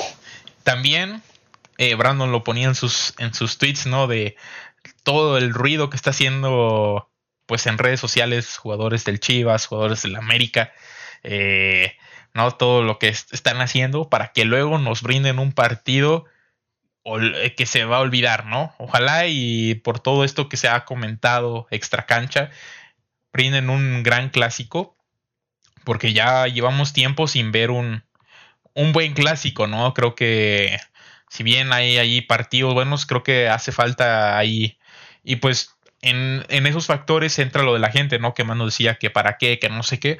Pues al final de cuentas, los equipos necesitan activar la economía. Creo que ya tanto tiempo sin público, los patrocinadores también se están viendo afectados, ¿no? De no poder estar ahí en el estadio. Creo que ayuda estar ahí. Y al final de cuentas ya lo habían hecho, ¿no? En, Liguilla el Chivas abre un partido, no, no recuerdo contra quién, creo que también fue contra el América. No. Contra América. Sí, sí, fue contra, el América. América el de cuarto. Sí, sí, sí. Y al final de cuentas tampoco es como que ese, ese público haya sido un factor, ¿no? Porque pues a fin de cuentas están en eh, respetando la sana distancia, están todos con cubrebocas, están eh, muy controlado el público, o sea, eso también hay que hacerlo notar que no es como que vayan las barras, las porras ahí a que son los que le meten un poco más de sí había bucheos y todo, pues al final de cuentas están apoyando al Chivas y es el rival odiado del América. Pero pues al final de cuentas no creo que haga mucho factor. O sea, creo que. Y pues al final de cuentas. No, y es que aparte, o sea, en tema COVID eh, se hicieron pruebas en ese partido de prueba contra el América, ¿no? Y pues no hubo ni un solo caso positivo de COVID de, las, de todas las personas que hubo en el estadio. Entonces, eh, pues me parece que, que realmente no está tan mal. Creo yo que eh, es este ejemplo de que, pues de que sí se pueden empezar a meter de a poco las personas, ¿no? Realmente, pues nada más es cuestión de más bien la calidad con la que se adapten las medidas dependiendo de cada equipo, ¿no? Porque pues creo que hemos visto en Mazatlán que a veces las medidas no son las mejores. Y eh, pues en este caso, en los partidos en el Akron, bueno, en el partido que hubo contra América en la liguilla pasada, pues sí, se cumplió bastante bien quienes. Más bien se cumplieron bastante bien las, las medidas que había que cumplirse. Ponen por acá en el chat, Pollo Briseño, Henry Martín, ¿quién está más mamado? Eh, yo. Pero ya hablando de esos dos, creo que Henry Martín, ¿eh? Henry Martín, la bomba, cuidado. Cuidado con la bomba. Eh, ¿Tú, Brandon, qué, opinas? Sí, Henry, Henry. Sí, ¿no? Eh, ¿Tú, Manu? ¿Henry también? Yo creo que Henry, sí. Ponen por acá, los últimos partidos fueron buenos. Sí fueron buenos, bro, pero no para el clásico nacional. O sea, creo que al final de cuentas el clásico nacional es un partido que le vayas o no le vayas a, un, a esos dos equipos. Es un partido que toda la gente se reúne a ver. O sea, creo que es un partido, al menos aquí en México, que llama la atención de todo mundo. Y si han, es que tú quieres que sean como los pinches simios de Argentina que se agarran a chingados afuera del estadio. Pues para que un partido sea bueno, no tiene que haber, no tiene que haber este eh, golpes, bro. Pero, o sea, si empezamos a hablar de esto, de el esquema que ha llevado este Solari, el esquema que ha llevado Bucetich, ¿no? Sabemos que no son equipos que jueguen espectacularmente, ¿no? O sea, hemos aquí podcast a podcast hablado de la falta de gol que hay en el América, de la falta de explosividad que hay en este equipo, porque te ganan 1-0, te ganan 2-0, te ganan 2-1, te ganan por la mínima, no es como que hayan ah, partidos donde te ganen 3-0, 4-0, ¿no? Y el Chivas el Chivas ha ido a base de empates a donde está, bro. O sea, no, no, vamos a decir de que el Chivas ha ganado todo. O sea, salvo el partido que le hacen al León, que ya sé que me lo vas a sacar, porque, pues sí, o sea, el, partido que le hacen al León es, el mejor partido que le hemos visto al Chivas en esta temporada. No, o sea, han hecho todo a base de empates y pues no espero, o sea, yo tengo el miedo de que vaya a decepcionar este clásico nacional, porque al final de cuentas son dos equipos que están jugando a su modo, muy conservadores y que les está funcionando. Claro, el América es de, los lugares de arriba, el Chivas también está por ahí peleando, pero no siento que vaya a ser un partido muy entretenido y ojalá y me equivoque. Dice por acá, eh, pregúntale a Manu por la liguilla de el América contra el Chivas, ¿no? Eh, ponen por acá también, eh, buena bros, ¿qué tal Diego? ¿Cómo andamos? Hola tortas, hola. Mucho gusto, mucho gusto, Emilio. Eh, les hacen falta barras, pensalas. No hablo español, Chivas o América. Eh, pues ninguno de los dos. Por aquí oh, Brandon le va a las Chivas, Manuel América. Opiniones divididas más que nada. Estoy de acuerdo con Brandon, no somos Sudamérica, Rey ni Europa. Tenemos buenos partidos acorde a nuestro nivel. Sí, yo sé, o sea, sabemos del nivel que tiene la Liga MX, pero es a lo que voy, bro. O sea, no, no va a ser un. O sea, si ponemos a compararnos los clásicos anteriores, ¿no? Clásicos en donde estaba el Bofo Bautista, donde estaba Cuauhtémoc Blanco, en donde estaban estos jugadores. O tan solo por decir, cuando el América tenía al Chucho Benítez, a Darwin Quintero, o sea, que eran equipos un poco más explosivos, podíamos ver más goles, ¿no? Creo que en este partido a lo mucho vamos a ver un 1-1, un 2-1, no sé. Brandon me está aquí haciendo caros, pero me da igual. Este, brother, brother, muchos goles no es sinónimo de buen partido. Me van a ver eh. en Univision, no cap. Que se levanten, están dormidos. ¿Cómo? El man no anda bien agüitado. Es que ya tocamos temas, pues temas complicados, ¿no? Del América y el Chivas y ya se agüitó mi compa, pero pues aquí anda, ya se quiere ir a mimir. ¿Te quieres ir a mimir, hermano? No, no, no banda no. No, todavía no, dice, que todavía no. Entonces, mira, mi pronóstico es ese. O empatan a uno, o alguno de los dos. No, no voy a meter las manos al fuego porque no sé cuál. Pero alguno va a sacar un chispazo y va a ganar 2-1. Pero más de tres goles en el partido no veo. ¿Ustedes qué, qué pronóstico dan? Nos, siendo, siendo objetivo completamente, yo creo que más o menos un 10-0, eh, favor Chivas. con nueve goles de Macías y uno de Antuna. No, el Antuna. hombre.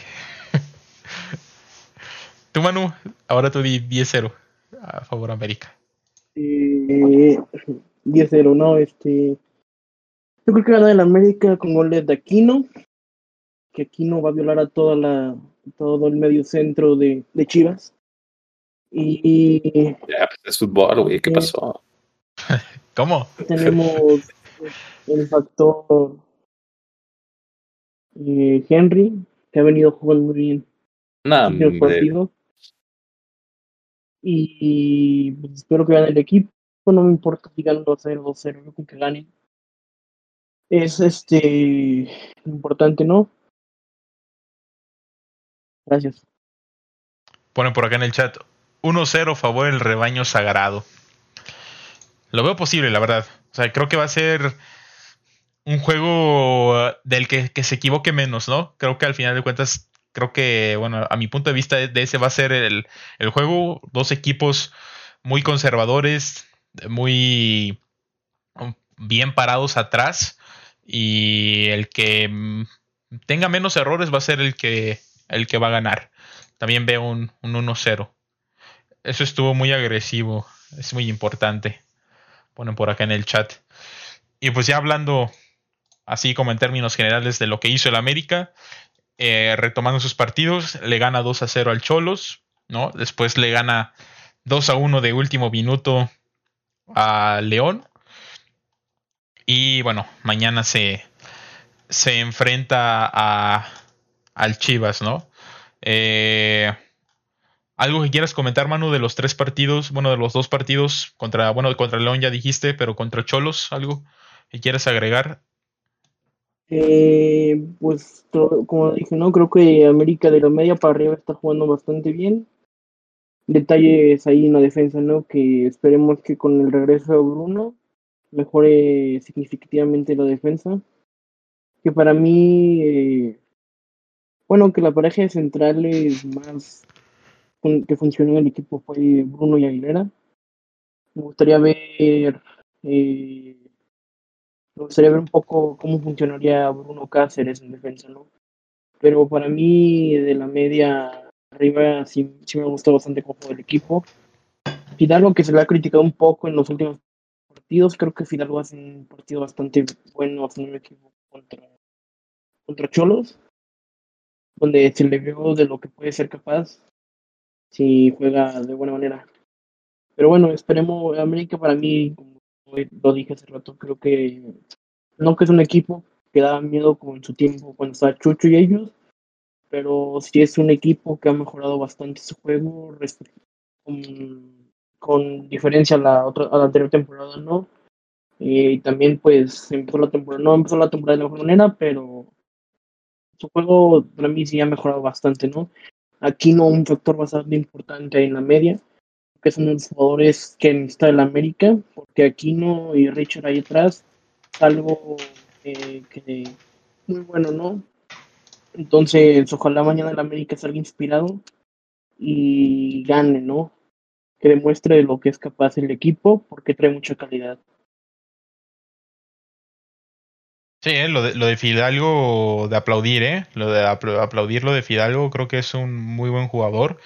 Ha sido factor, si bien no, no ha participado como tal en goles, pero creo que la posesión, los pases y todo que, que ha demostrado, creo que es un jugador al que hay que echarle el ojo.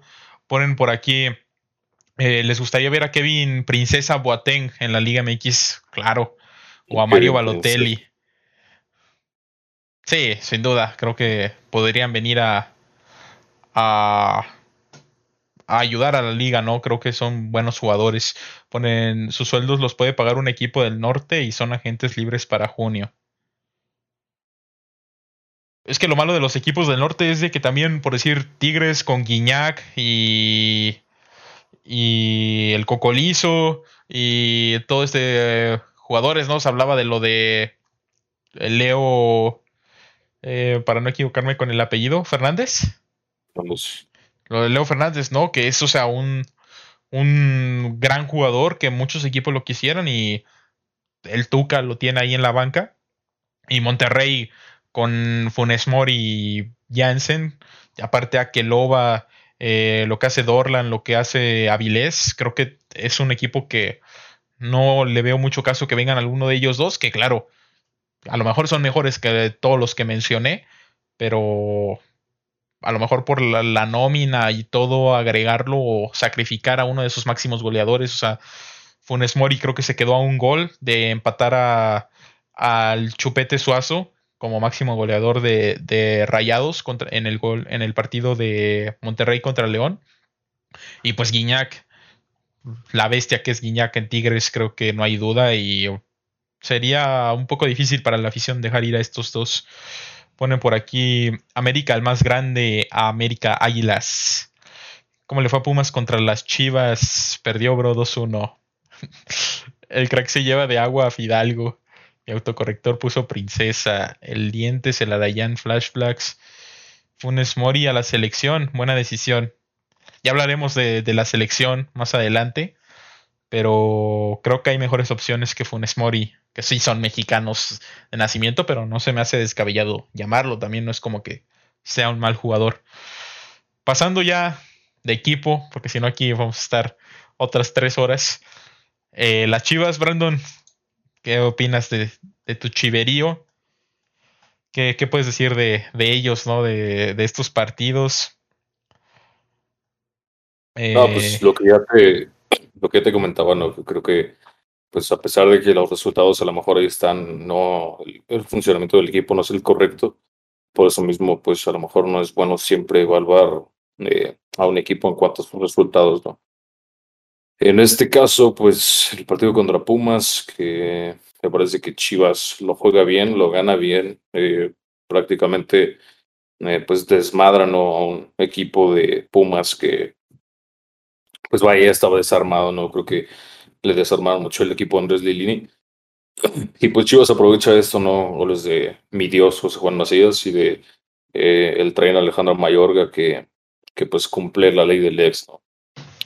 Pero fuera de los otros dos partidos, la verdad es que bastante mediocres. Un equipo muy timorato, un equipo que no propone hacia el frente, un equipo que, pues vaya, es hasta feo ver, ¿no?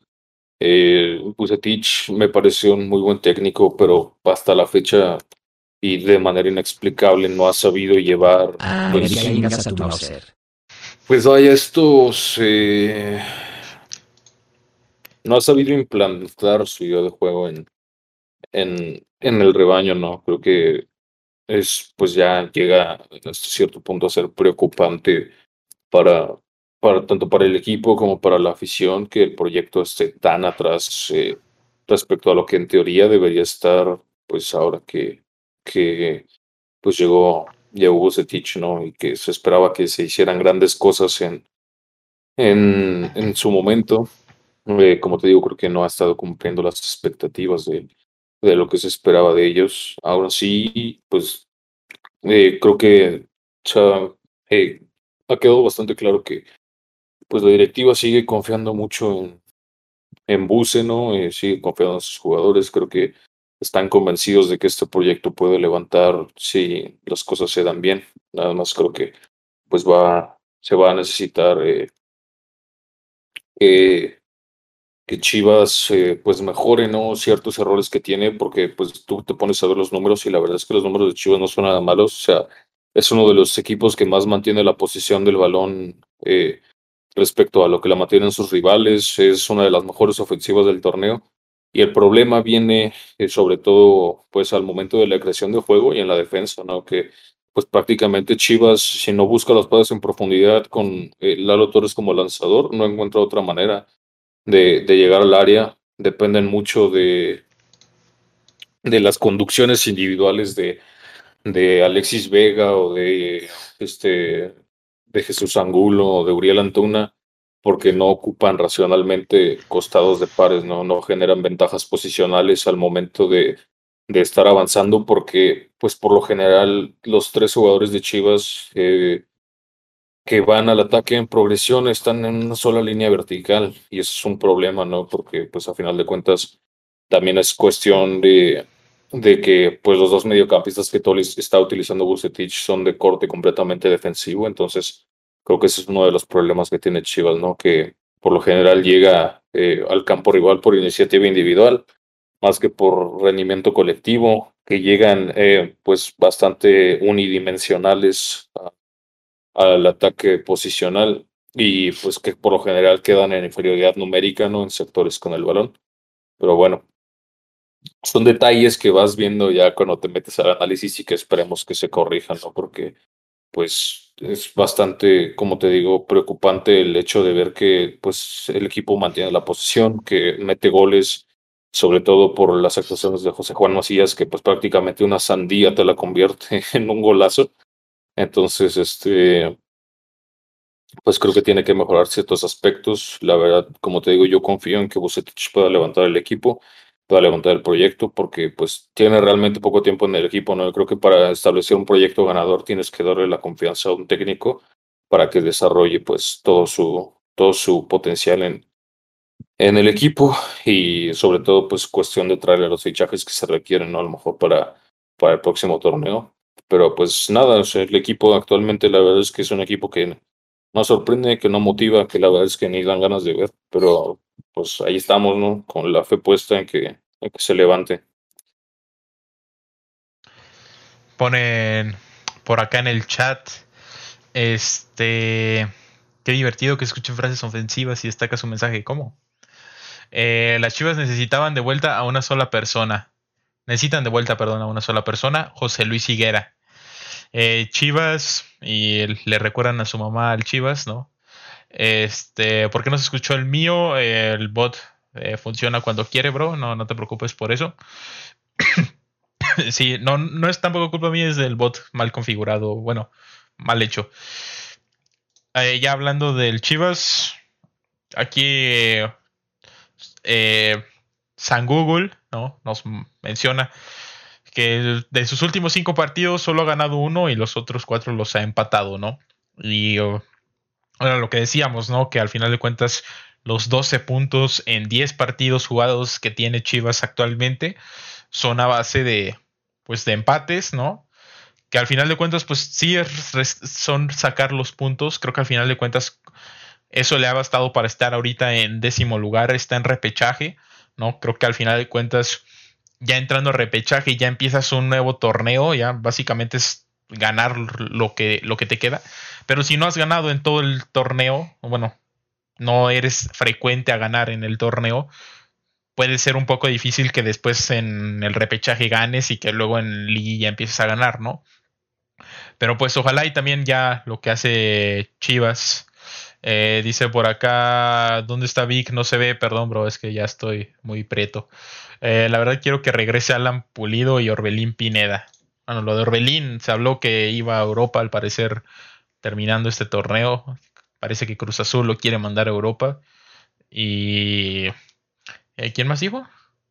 Y Alan Pulido. Alan Pulido. La verdad, la verdad yo no veo la insistencia con Pulido.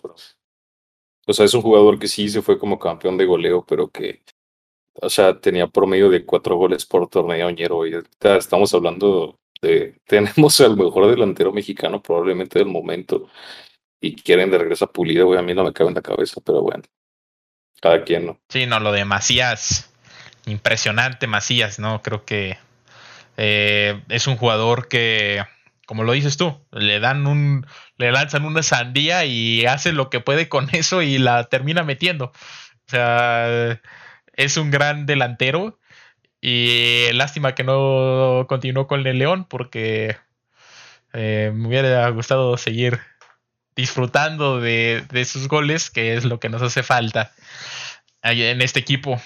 Manuel, ¿algo que quieras agregar de las Chivas? ¿Algo que quieras comentar? Nada más decir que el mejor mexicano del momento es Raúl Jiménez. Gracias. Está muerto. Ni juega. Dije delantero, bro delantero sigue siendo Raúl Jiménez. Está muerto. ¿Cómo va a ser Jiménez si no juega? Tiene tres meses inactivo. Es Lupuy, Lupuy, Lupuy. Antes de eso. Luca Martínez Lupuy. Sí, sí, sí. a mi opinión, mi opinión es Macías. Por eso son opiniones. No, no, no, pero o sea, lo que me refiero es que pues no podemos hablar de que realmente Raúl es en un gran momento porque tiene prácticamente tres meses inactivos, ¿sabes? Por eso te digo que al momento me parece que Macías es el mejor delantero. Gracias. Dice por acá, chale, lo decía por la playera de camuflaje. Ah, una disculpa, es que con eso de que se pone oscura la pantalla y no sé qué, me veo bien prieto, pero bueno, gracias Cuco, un saludazo. Pulido está mamadísimo y bien guapo eh, anda dormido el mano. Ponen por acá en el chat.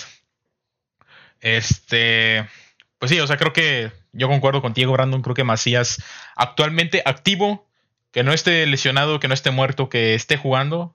Macías es el mejor delantero mexicano. Eh, creo que Raúl Jiménez sí un temporadón en Premier League, pero pues su lesión no lo podemos convocar a la selección, ¿no? O sea, no, no está teniendo minutos, no está eh, ahorita teniendo un nivel como para llamarlo. Pero creo que sí, o sea, lo hablaba este, en los comentarios Figue de esto de Funes Mori a, la selección. Eh, para quien no lo sepa, de la gente que nos está viendo o nos está escuchando, eh, salió un rumor en donde Funes Mori, delantero del, del Monterrey, que está natural, bueno, está en proceso de naturalización mexicana para poder jugar en la selección. Estaba siendo considerado por el Tata Martino y que incluso ya se había puesto en contacto con la directiva del Monterrey para acelerar el proceso de, de naturalización y que pudiera jugar estos juegos que, que se vienen, ¿no? De, de, parte de la selección mayor. Pero todo está todavía como en un rumor, no se ha dicho nada. Parece que Pulido iba a ser uno de los elegidos eh, junto creo que Macías. No, Henry. Henry. No, Macías va al preolímpico. Junto con Henry era el, el, seleccionado que, iba a ser. Güey, ahí falta Ormeño, güey. No sé por qué está Henry y no está Ormeño. No sé por qué está Pulido, güey, no está Ormeño. Ponen por aquí, el Jiménez quedó como el perro aguayo. ¿Cómo? ¿Qué opinan de Efraín Álvarez y de Uche, el lateral izquierdo del San Luis? ¿Te acuerdas, mi Brandon? Pone por acá, Figue, no sé si tuvieron ahí algo que ver con Uche. No sé, a lo mejor ahí alguna anécdota que nos quisieras contar con Uche. No, no recuerdo, a lo mejor llegó a jugar conmigo, pero no, no lo tengo presente. que, lo, que lo dejen en los este comentarios y lo leemos, ¿no? Sí, sí, sí. Eh, bueno, Uche es un gran lateral, ha estado seleccionado ya múltiples veces con, con la selección y me parece que es el mejor este, de los juveniles que tiene actualmente San Luis, ¿no? Y lo de Efraín Álvarez, eh, aparentemente Tata Martino ya lo va a convocar para, para los siguientes partidos, para ahora sí amarrarlo, ¿no? Ya a Efraín que, pues no quisiera hablar mal de él porque no lo conozco, pero ya varios compañeros de su selección han salido a decir que la verdad es que tiene una personalidad muy pesada, ¿no? Y y pues creo que eso a lo mejor puede ser llegar a ser contraproducente, entonces necesita que la gente de experiencia le ponga unos putazos para que, para que aprenda, ¿no? El peor pues, enemigo de un mexicano es el mismo mexicano, bro. JJ Macías, 2019, si no mal recuerdo. Sí, pero no, pues Efraín, Efraín, Álvarez es una joya del fútbol mexicano. Me parece que tiene todo para convertirse en un jugador eh, pues importante, ¿no? Es un jugador que tiene muy buena visión de juego, que en definición de cara a portería lo hace bastante bien, que tiene muy buen golpeo de balón, tanto de media como a larga distancia, este, que sabe buscar los espacios, que sabe moverse entre líneas para recibir el balón y poder crear jugadas de gol. Entonces sí, pues Efraín es un jugador bastante, bastante bueno, creo que puede ser, llegar a ser también muy polivalente dependiendo de la función que se le quiera dar y pues es muy joven, ¿no? Ya el mismo Zlatan Ibrahimovic lo definió como la joya del Galaxy. Entonces, este, pues espero yo que siga desempeñándose tan bien como lo ha hecho hasta el momento y que en un futuro, como te digo, pueda ser importante para, para la, selección mexicana, ¿no? Pone por acá, Figue, eh, jugaba con nosotros, Rey, eh, cuando era verano o Semana Santa porque venía de Río Verde. Cabrón, del sí no me acuerdo, brother, te lo juro. Pasando ya de equipo, ¿no? Hablando ya del tema de León, ¿no? Voy a ser muy breve, solo quiero mandar a saludar a Nacho Ambriz y decirle que por favor ya le meta, ya no podemos estar así. O sea, somos lugar 16 de 18 equipos. Solamente está el Pachuca y el Necaxa abajo de nosotros. El campeón no puede estar así. ¿Sí? Le vas ganando al América 1-0 y de la nada te sacan un gol, te empatan y en último minuto te dan la vuelta. Vas ganando contra el Monterrey en tu mejor partido hasta el momento de la liga. Y en, sales en el segundo, donde estuviste presionando, donde inclusive te anularon dos goles. Y en el segundo tiempo sales y te echas atrás y te empatan. Sale una noticia eh, de parte de Paco Vela de la Deportiva. No tengo el gusto, pero un saludazo. Y dice, no renovaría con León. Nacho Ambriz finaliza contrato con la Fiera en junio y aunque había pláticas para renovar, Nacho habría decidido declinar la oferta del equipo. El entrenador de León estaría esperando una mejor oferta económica y además hay una fractura en la relación con algunos jugadores como Rodolfo Cota. Se me hace una tontería que se hablaba de esta ruptura precisamente entre Rodolfo Cota y el equipo de León y Nacho Ambriz por los guiños que le hace el Chivas de que quiere regresar y que jijiji, jajaja. Y luego sale Don Nacho Ambriz, ¿no? Con el presidente de León. Salen, se sientan en una rueda de prensa y dicen, no, no, no, nosotros respaldamos a Cota, lo de Cota es una decisión técnica, este, muerto, ¿cómo se llama? Este Poncho Blanco es un dios, o está banqueando a Cota, este, no, no, no, eh, tranquilos todos, ¿no? Cuando es más que obvio que Cota no, no puede ser banqueado por Poncho Blanco, un saludazo a Poncho Blanco, pero bro, ni tú te la crees de que estabas banqueando a Cota. O sea, ni él se la cree. O sea, él estaba acá bien a gusto en la banca, y de la nada Nacho Ambriz, este bro le quiere irse al Chivas, ponte a jugar, carnal. Y ya el, el canal, en lugar de estar de recoge balonas, se puso a porterear. Y ya terminó siendo titular, bro. Pero no puede ser posible que hagan esto con el León. O sea, no puede ser posible que de ser el equipo campeón terminen siendo el ante penúltimo lugar de la tabla, o sea, no, no, no tiene este sentido. O sea, llevas jugando dos años iguales y llegaba gente y salía gente y seguías jugando dos años. Quien llegaba jugaba con la misma idea. Y de la nada se va aquí, ¿no? Y es al que le quieren echar la culpa de que León no está jugando bien por la falta de aquí, ¿no? Cuando tienes a Colombato que un saludazo a Colombato, que creo que es un gran jugador, lo poco, o sea, que ya ha tenido actividad como titular, pelea todos los balones, va por todas, corre. La verdad es que un aplauso para Colombato, que fue eh, llamado a la selección de Argentina. Y ahora le quieren echar la culpa a eso y de que no hay jugadores, pero el equipo ahí está, o sea, el equipo sigue siendo el mismo. Y sí, sigo diciendo, hace falta un delantero porque Víctor Dávila, si bien le pedí una y me dio dos en ese partido contra Monterrey, pero le terminan anulando uno, pues creo que al final de cuentas con eso fue campeón, sin un delantero. El Puma Gigliotti solo apareció en la final, que se le agradece, pero solo apareció ahí. Y el León es capaz de eso y más. O sea, no puede estar dos años jugando igual y de la nada eh, culpar a alguien porque ya no están jugando igual. Creo que es una tontería y deberían de arreglar esto.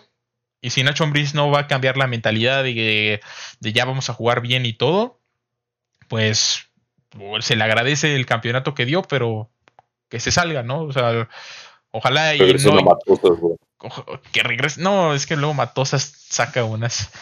Pero que tampoco me traigan un Antonio Pizzi que llegó y casi un día el barco. Pero bueno, ponen por acá. A León le hace falta una persona, Franco Arizala o Darío Burbano. A León le hace falta Boselli.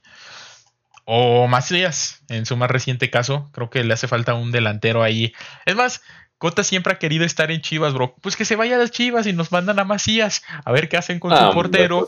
y ya Macías nosotros nos lo quedamos. O sea, lo que iba a hacer el León con Macías, ahí el trueque con el Dortmund, lo íbamos a mandar ahí a banquear a Haaland, jijiji, jajaja. Pero no, el Chivas no subiendo el precio y no sé qué. Bueno, así es esto. La vida da mil vueltas. La vida es un es una, una una montaña rusa, bro. A veces estás arriba, a veces abajo. Así es esto, ¿no? Del baloncesto. Y bueno, ya, pasando de tema ya como último tema para cerrar el podcast de hoy, tenemos pues que en la semana, para ser exactos, el día 11 de marzo del 2021, precisamente el jueves, salió eh, la convocatoria preolímpica, ¿no? Precisamente unos días antes, muchos jugadores se reunieron ahí, tuvieron las pruebas, incluso incluso, ya no sé qué estoy diciendo, incluso Pablo López, jugador del Atlético San Luis, estuvo ahí, participó ahí en la, en la convocatoria, pero el 11 de marzo deciden ya sacar la lista, ¿no? Donde así, breve para la gente que no lo ha visto, Jurado Malagón y Moreno de porteros, Angulo, Loroña, Mayorga, Mozo, Sepúlveda, Vázquez de defensas. En el medio campo llevan a Erika Aguirre, al Piojo Alvarado, a Angulo, Antuna, Cervantes, a Córdoba, a Esquivel y a Charlie Rodríguez. Y de delanteros, Macías, Santi Muñoz y Alexis Vega. Esa es la convocatoria que sale para la representación, bueno, para la representación para los Juegos Olímpicos de Tokio. Que son, ¿cuántos son, Brandon? ¿Son en este año? ¿O son hasta el, hasta el siguiente, no? El siguiente, esto es el preolímpico, bro. Y el, olímpico es hasta, hasta, el siguiente, ¿verdad? Sí, sí, sí. Ok, ok. Perfecto. Entonces, viendo aquí muchas respuestas al tweet, a los tweets, buscaban a Santi, a Santi, Naveda. Santi Naveda, Santi Jiménez también, el Chaquito. No, mucha gente pidiendo ahí jugadores que no que pues no estaban en la convocatoria, pero hablando de los jugadores, Brandon, ¿cuál es tu opinión de esta convocatoria? ¿Quién sacarías a alguien? ¿Pondrías a alguien? ¿Lo ves todo bien? Creo yo que es una convocatoria bastante buena, ¿no? Están jugadores que han mostrado muy buen nivel. Eh, si tuviera que poner un pero, pues yo creo que sería Gilberto Sepúlveda, que, pues bueno, este defensa central de Chivas, que pues ha sido capitán de selecciones inferiores desde siempre, pero pues me parece que su nivel actual no es el óptimo para estar representando a México en una selección preolímpica, ¿no? Yo hubiera puesto a tal vez a Víctor Guzmán, el defensa central de Cholos de 19 años, que pues prácticamente debutó hace no mucho, pero que está en un nivel impecable y que es un central de garantías eh, increíble. El tema que también me sorprende un poco es la cuestión de Esquivel, ¿no? De, de Esquivel de, de Juárez, que pues es un jugador que eh, es mucho más defensivo y que la verdad te digo, me sorprendió su convocatoria yo pensaba que a lo mejor, como en ocasiones anteriores, iban a convocar a Fernando Beltrán o algún otro mediocampista, pero me gusta la inclusión de Esquivel. Creo que es un perfil distinto al resto de los mediocampistas que hay en, el, la, convocatoria. Y pues en cuestión de mediocampistas igual me hubiera gustado ver a Santiago Naveda, ¿no? Que si bien es cierto que debutó hace poquito con América, ha estado haciendo cosas muy buenas, ha estado en un nivel impecable y ha sido de los mejores jugadores de, del equipo. Y pues bueno, me hubiera gustado verlo también. Y delanteros, eh, pues me gustan bastante los tres, pero igual te digo, si tuviera que poner un pero, me hubiera gustado ver a lo mejor a, a Santi Jiménez, como bien dices, o a, eh, a Luca Martínez Dupuy, que igual tiene poco que debutó, pero que lo ha estado haciendo bastante bien también y que creo que sería interesante verlo, porque es un jugador que tiene mucho futuro, ¿no? Este, también eh, me da mucho gusto, güey. No sé si te acuerdas que en, principios de cuando empezó este podcast hablábamos de la final de la Libertadores y así ahí el contraste entre Cayo Jorge y Santi Muñoz, el delantero de, de Santos Laguna, que decía que pues prácticamente no había jugado nada y desde entonces le empezaron a dar minutos y este, pues, estoy bastante feliz al respecto, ¿no? Por eso Santi Muñoz, que es un delantero bastante bueno, que me gusta bastante, que creo que este, pues es un jugador que en lo futbolístico ofrece muchísimo, tanto dentro como fuera del área, que sabe este, mostrarse como apoyo eh, para sus compañeros, que sabe pisar el área 14, que sabe este, botarse a las bandas para recibir la pelota, que sabe asociarse, es un delantero completísimo y me da mucho gusto que de pues estar prácticamente borrado en Santos ahora tenga esta convocatoria, ¿no? Entonces, pues sí, sería lo que tendría que destacar eh, y este, pues espero que La, verdad es que le veo bastante potencial a, esta, este plantel, a esta selección para hacer cosas buenas y espero yo que pues nos den alegrías, ¿no? Ya eh, tanto ahorita en el preolímpico como ya en el olímpico cuando, cuando haya pues esta cuestión de refuerzos y demás. ¿Tu alineación, Brandon? Titular de estos elegidos. La veo eh, complicada de decírtela ahorita porque la verdad es que desconozco qué sistema es el que vaya a utilizar el Jimmy Lozano para esta para esta eh, para esta selección. Pero eh, pues si ponemos como ejemplo tal vez la como tú lo usarías, no, no, tú, lo usarías. Te voy a poner como ejemplo la alineación que suele usar, por ejemplo, el Tata Martino, ¿no? Este esquema de, un 4-3-3 con un pivote y dos interiores. Eh, yo pondría a Luis Malagón en la portería, por izquierda eh, Alejandro Mayorga, este, Los Vázquez y, Loroña en, en, la central, por derecha Alan Mozo. Eh, en el medio campo, pues yo creo que este, de, de pivote natural, yo creo que pondría tal vez a Alan Cervantes, como interiores tal vez a, Jesús Angulo y a, digo a Jesús Angulo, a Sebastián Córdoba y a Jesús Angulo, no, a Charlie Rodríguez. Y este jugando por la izquierda yo creo que sería este Roberto Alvarado o Alexis Vega, por la derecha Uriel Antuna. Y pues en el centro, en la centra delantera este José Juan Macías, ¿no? Bien, me gusta, me gusta. Haciendo Manu, ¿no? No sé, creo que nos iba a enseñar una, una DP. Eh, eh, pone por acá, me queda 5% de pila. Ah, que le quedaba 5% de pila. Ah, rip.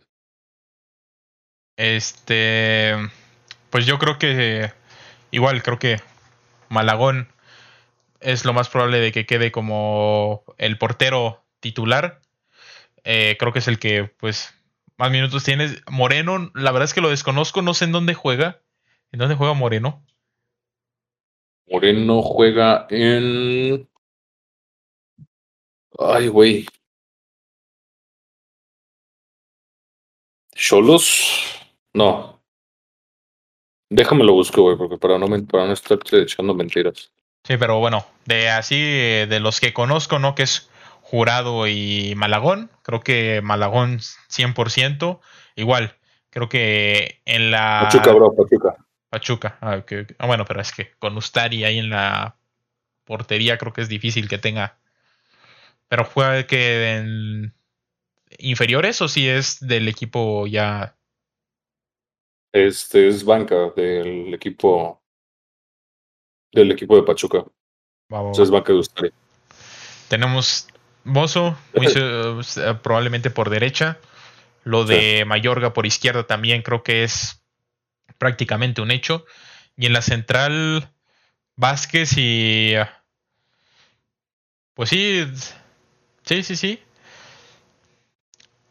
Tú, tú pusiste a Loroña, ¿verdad? Sí.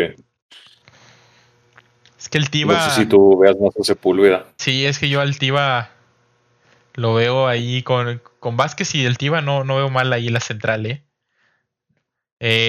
a mí en el medio campo yo pondría, a mí me gustaría ver a Eric Aguirre por izquierda.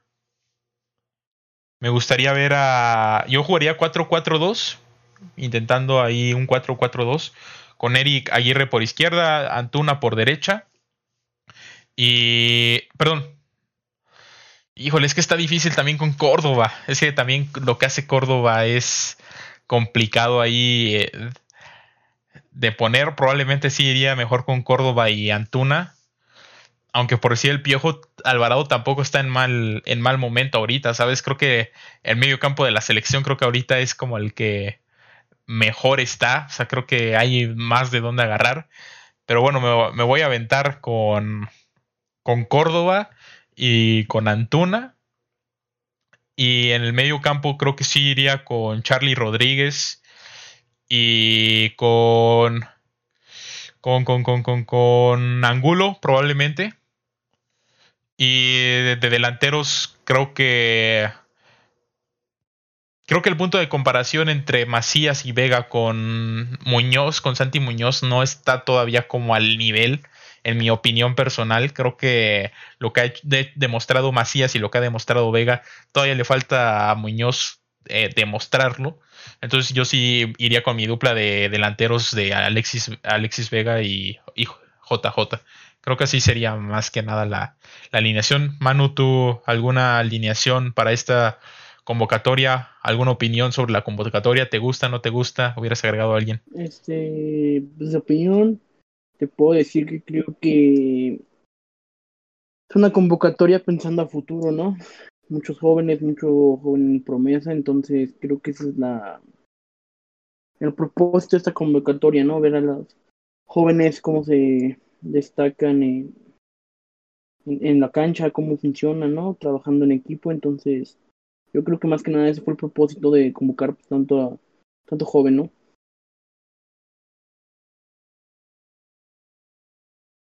Tu alineación, alguna alineación que quieras ahí decir o no, no metes las manos al fuego, algo. Este, le iba a decir, pero como no tengo, por eso en el celular no puedo ver a los jugadores que convocaron como tal, entonces no te puedo decir porque no tengo a los jugadores para darte la alineación. Ah, entonces nos la quedas a deber, ¿va? Ahí en el próximo podcast la, la planteas con pizarra y todo.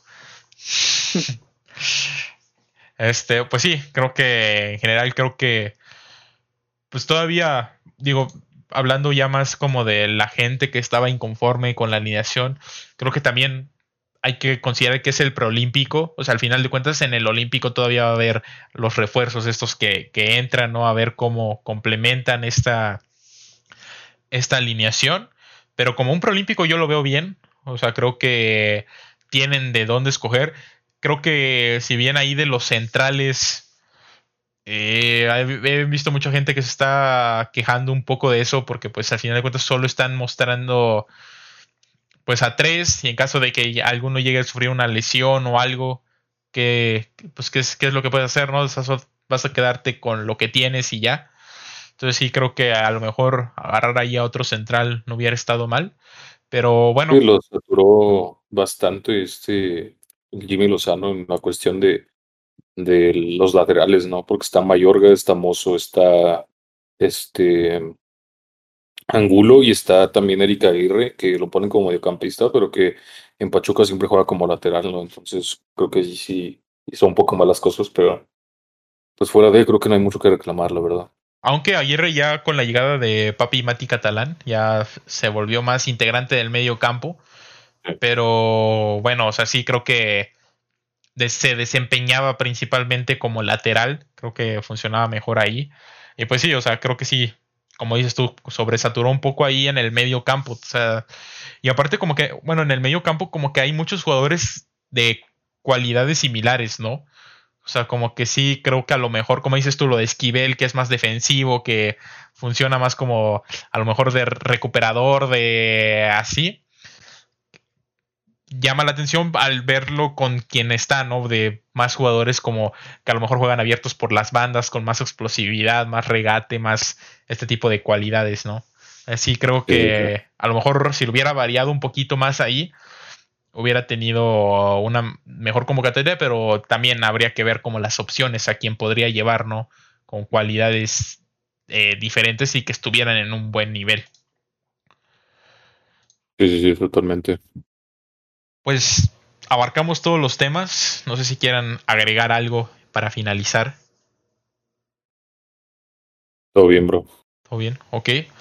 Entonces, pues ya para terminar con el episodio de hoy, ¿no? Este, agradecer a toda la banda que se estuvo viendo por acá. Hoy sí vi más gente, o sea, a veces habíamos ahí 10, 11 personas, 5, 6 se agradece. Creo que al final de cuentas, para eso es lo que estamos haciendo esto, para ir creciendo, ir avanzando. Eh, pues agradecerles más que nada por acompañarnos el día de hoy, a la gente que estuvo aquí en directo, que ahí a los que están viendo resubido este episodio, ahí se van viendo los comentarios de la gente que iban poniendo y cómo la gente que nos está escuchando, cómo lo leíamos y todo. Eh, agradecer a toda la banda Eh, ponen por acá en el chat, no está Eric Lira, no le voy a México. ¿cómo, no le vas a ir a México, bro? ¿De qué hables? Este, ya saben, lo mismo de siempre, invitarlos a compartir, a que le den like, a que reaccionen, que comenten para que el algoritmo de las diferentes plataformas en las que estamos eh, compartiendo nuestro contenido, pues que nos vayan recomendando más, que nos vayan viendo más. Eh, muchas gracias a todos. Sigan, espero que les haya gustado el capítulo. Eh, gracias a ustedes, compañeros, por estar un día más aquí compartiendo cuadro conmigo. Creo que también es algo fundamental, ¿no? Que estamos aquí eh, puntuales, que estamos aquí disfrutando y todo. Bueno, al menos yo lo disfruto, espero que ustedes también. Y pues nada, si quieren ya despedirse, agregar algo. No, pues que gracias por vernos, como dice Vic, compartan para crecer más, ser más, cada fin de semana ser más gente y espero pues que los que nos ven disfruten de este hermoso podcast. Sí, yo igual, o sea, sería repetirme, repetir lo que ustedes están diciendo, ¿no? Sí. Gracias, banda, como siempre, por, por los que están aquí, por los que nos ven en, repetición, que aunque no son muchos, pues se agradece, ¿no? El apoyo. Y este. Pues nada, banda, el mensaje de siempre, ¿no? Como diría Maxi Bostero, filósofo contemporáneo, disfruten la vida, pasenla lindo y no le den bola a la gilada. Un abrazo.